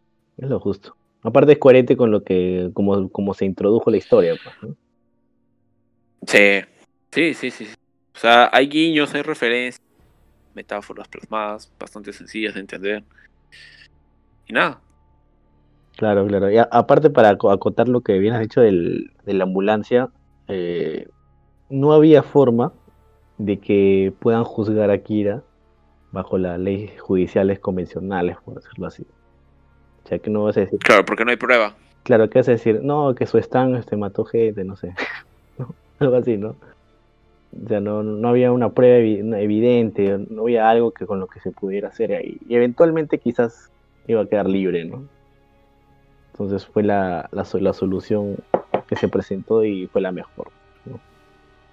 Claro, lo mucho lo podían man- mandar tal vez a una a un, a un psicoterapeuta por para poder medir o- el tema de su trastorno compulsivo. ¿no? Por el orden o por querer cortarse las uñas. Pero no había forma de ligarlo con asesinatos, claro.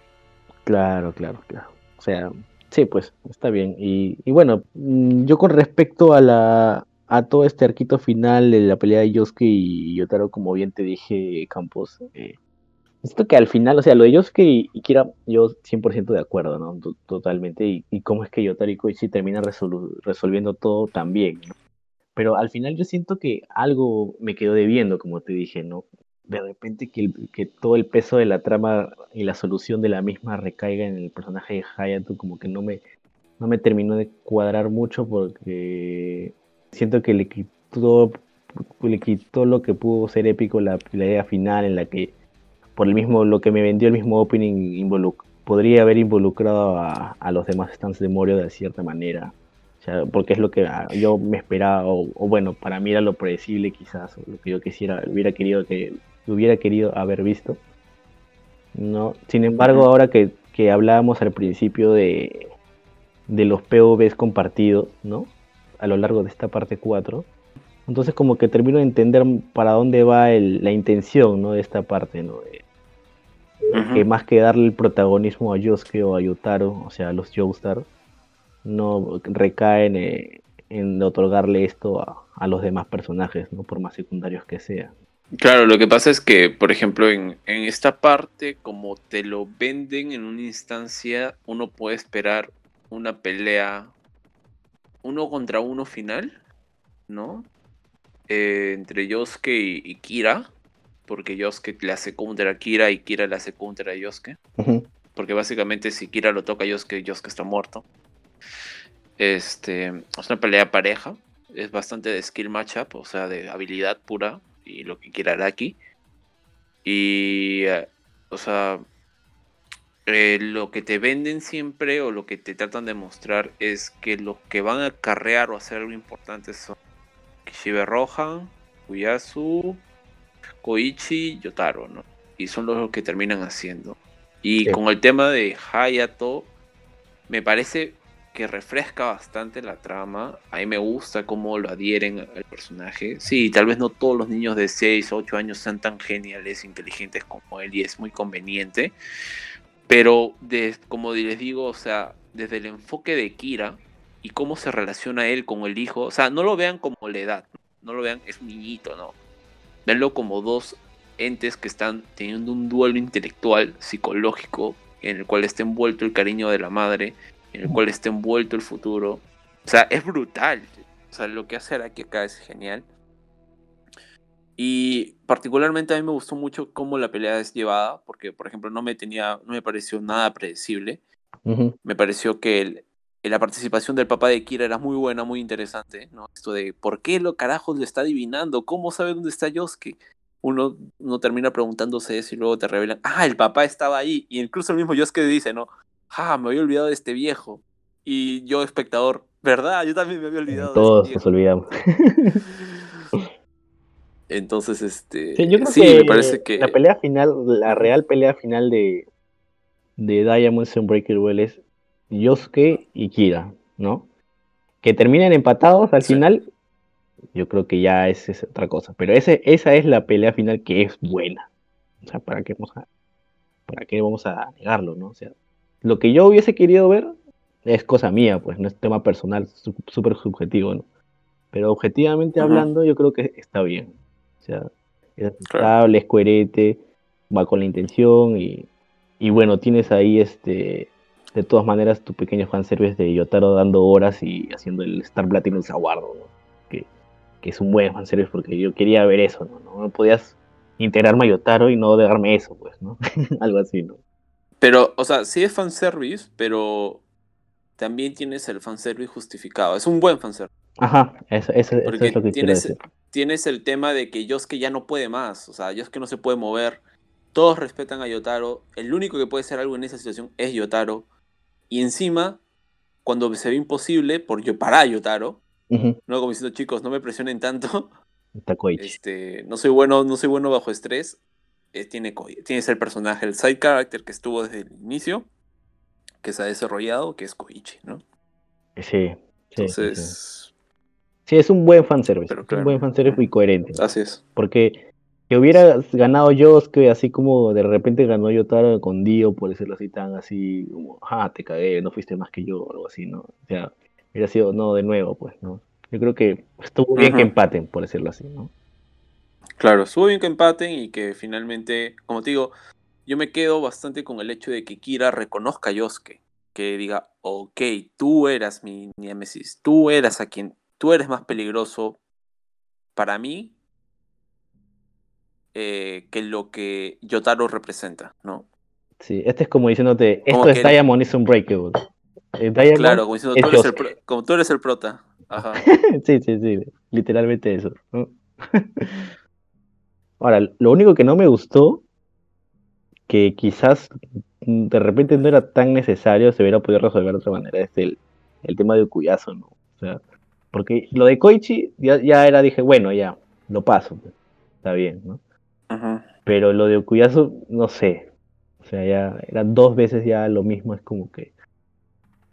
No, no me, no me terminó de cerrar, ¿no? Quizás hubiera podido tener ese final agridulce, ¿no? Con una muerte de, de y, y como que el, último golpe les tocaba final de Kira a Yosuke, ¿no? Para, como que un, un muriendo, pues, ¿no? Un, un Aptol muriendo, ¿no? Esa es la consecuencia, ¿no? Eh, personalmente, ¿no? No digo que est- esté mal, ¿no? De repente, este, objetivamente, se le puede dar otra lectura, ¿no? Pero para mí personalmente ya eran dos veces el mismo, ya dije, no, Claro, sí, de hecho, o sea, bueno, sí, pues nos repite la fórmula. Acá incluso trata de taparlo un poco con el tema de, de adornarlo más con el tema de Keicho, ¿no? Pero finalmente, como ya he dicho, o sea, el poder de Yosuke es justamente no revivir a los muertos, pero puta, recuperar el cuerpo y traer el alma, o sea, roto hasta el culo.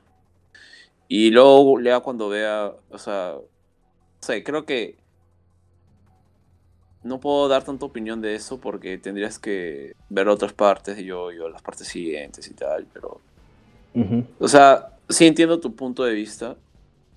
Eh, a mí me gusta que Okuyasu reviva, lo, veo bien, lo veo bien desde el punto de que, o sea, Yosuke ya pasó, pasaba por un tema netamente de, del alma, ¿no? de Okuyasu, si quería pasar el limbo, no, y su hermano, no, no pases. Y bueno, con el tema de que Yosuke cura todo y Yosuke sana todo y Yosuke rebobina todo y eso está desde el principio planteado.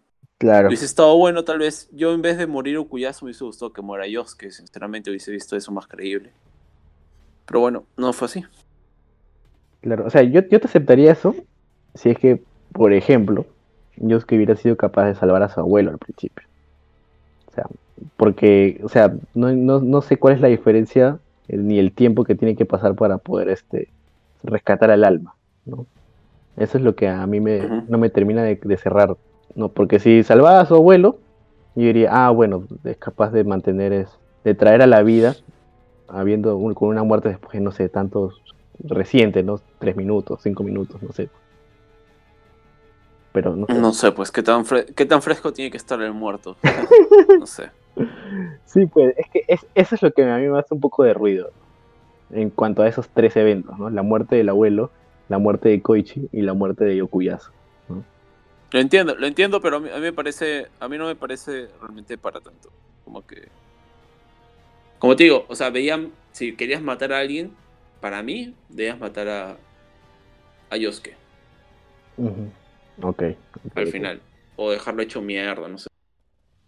O sea, lo veías más coherente que muera Yosuke a que muera Okuyasu y Koichi.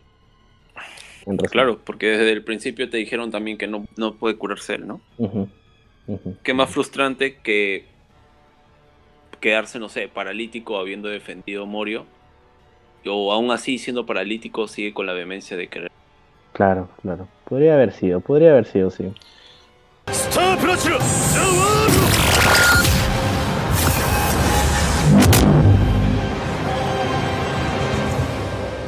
光一君君は本当に頼もしいやつだこの町に来て君と知り合えて 本当に良かったと思っているよそしてやれやれ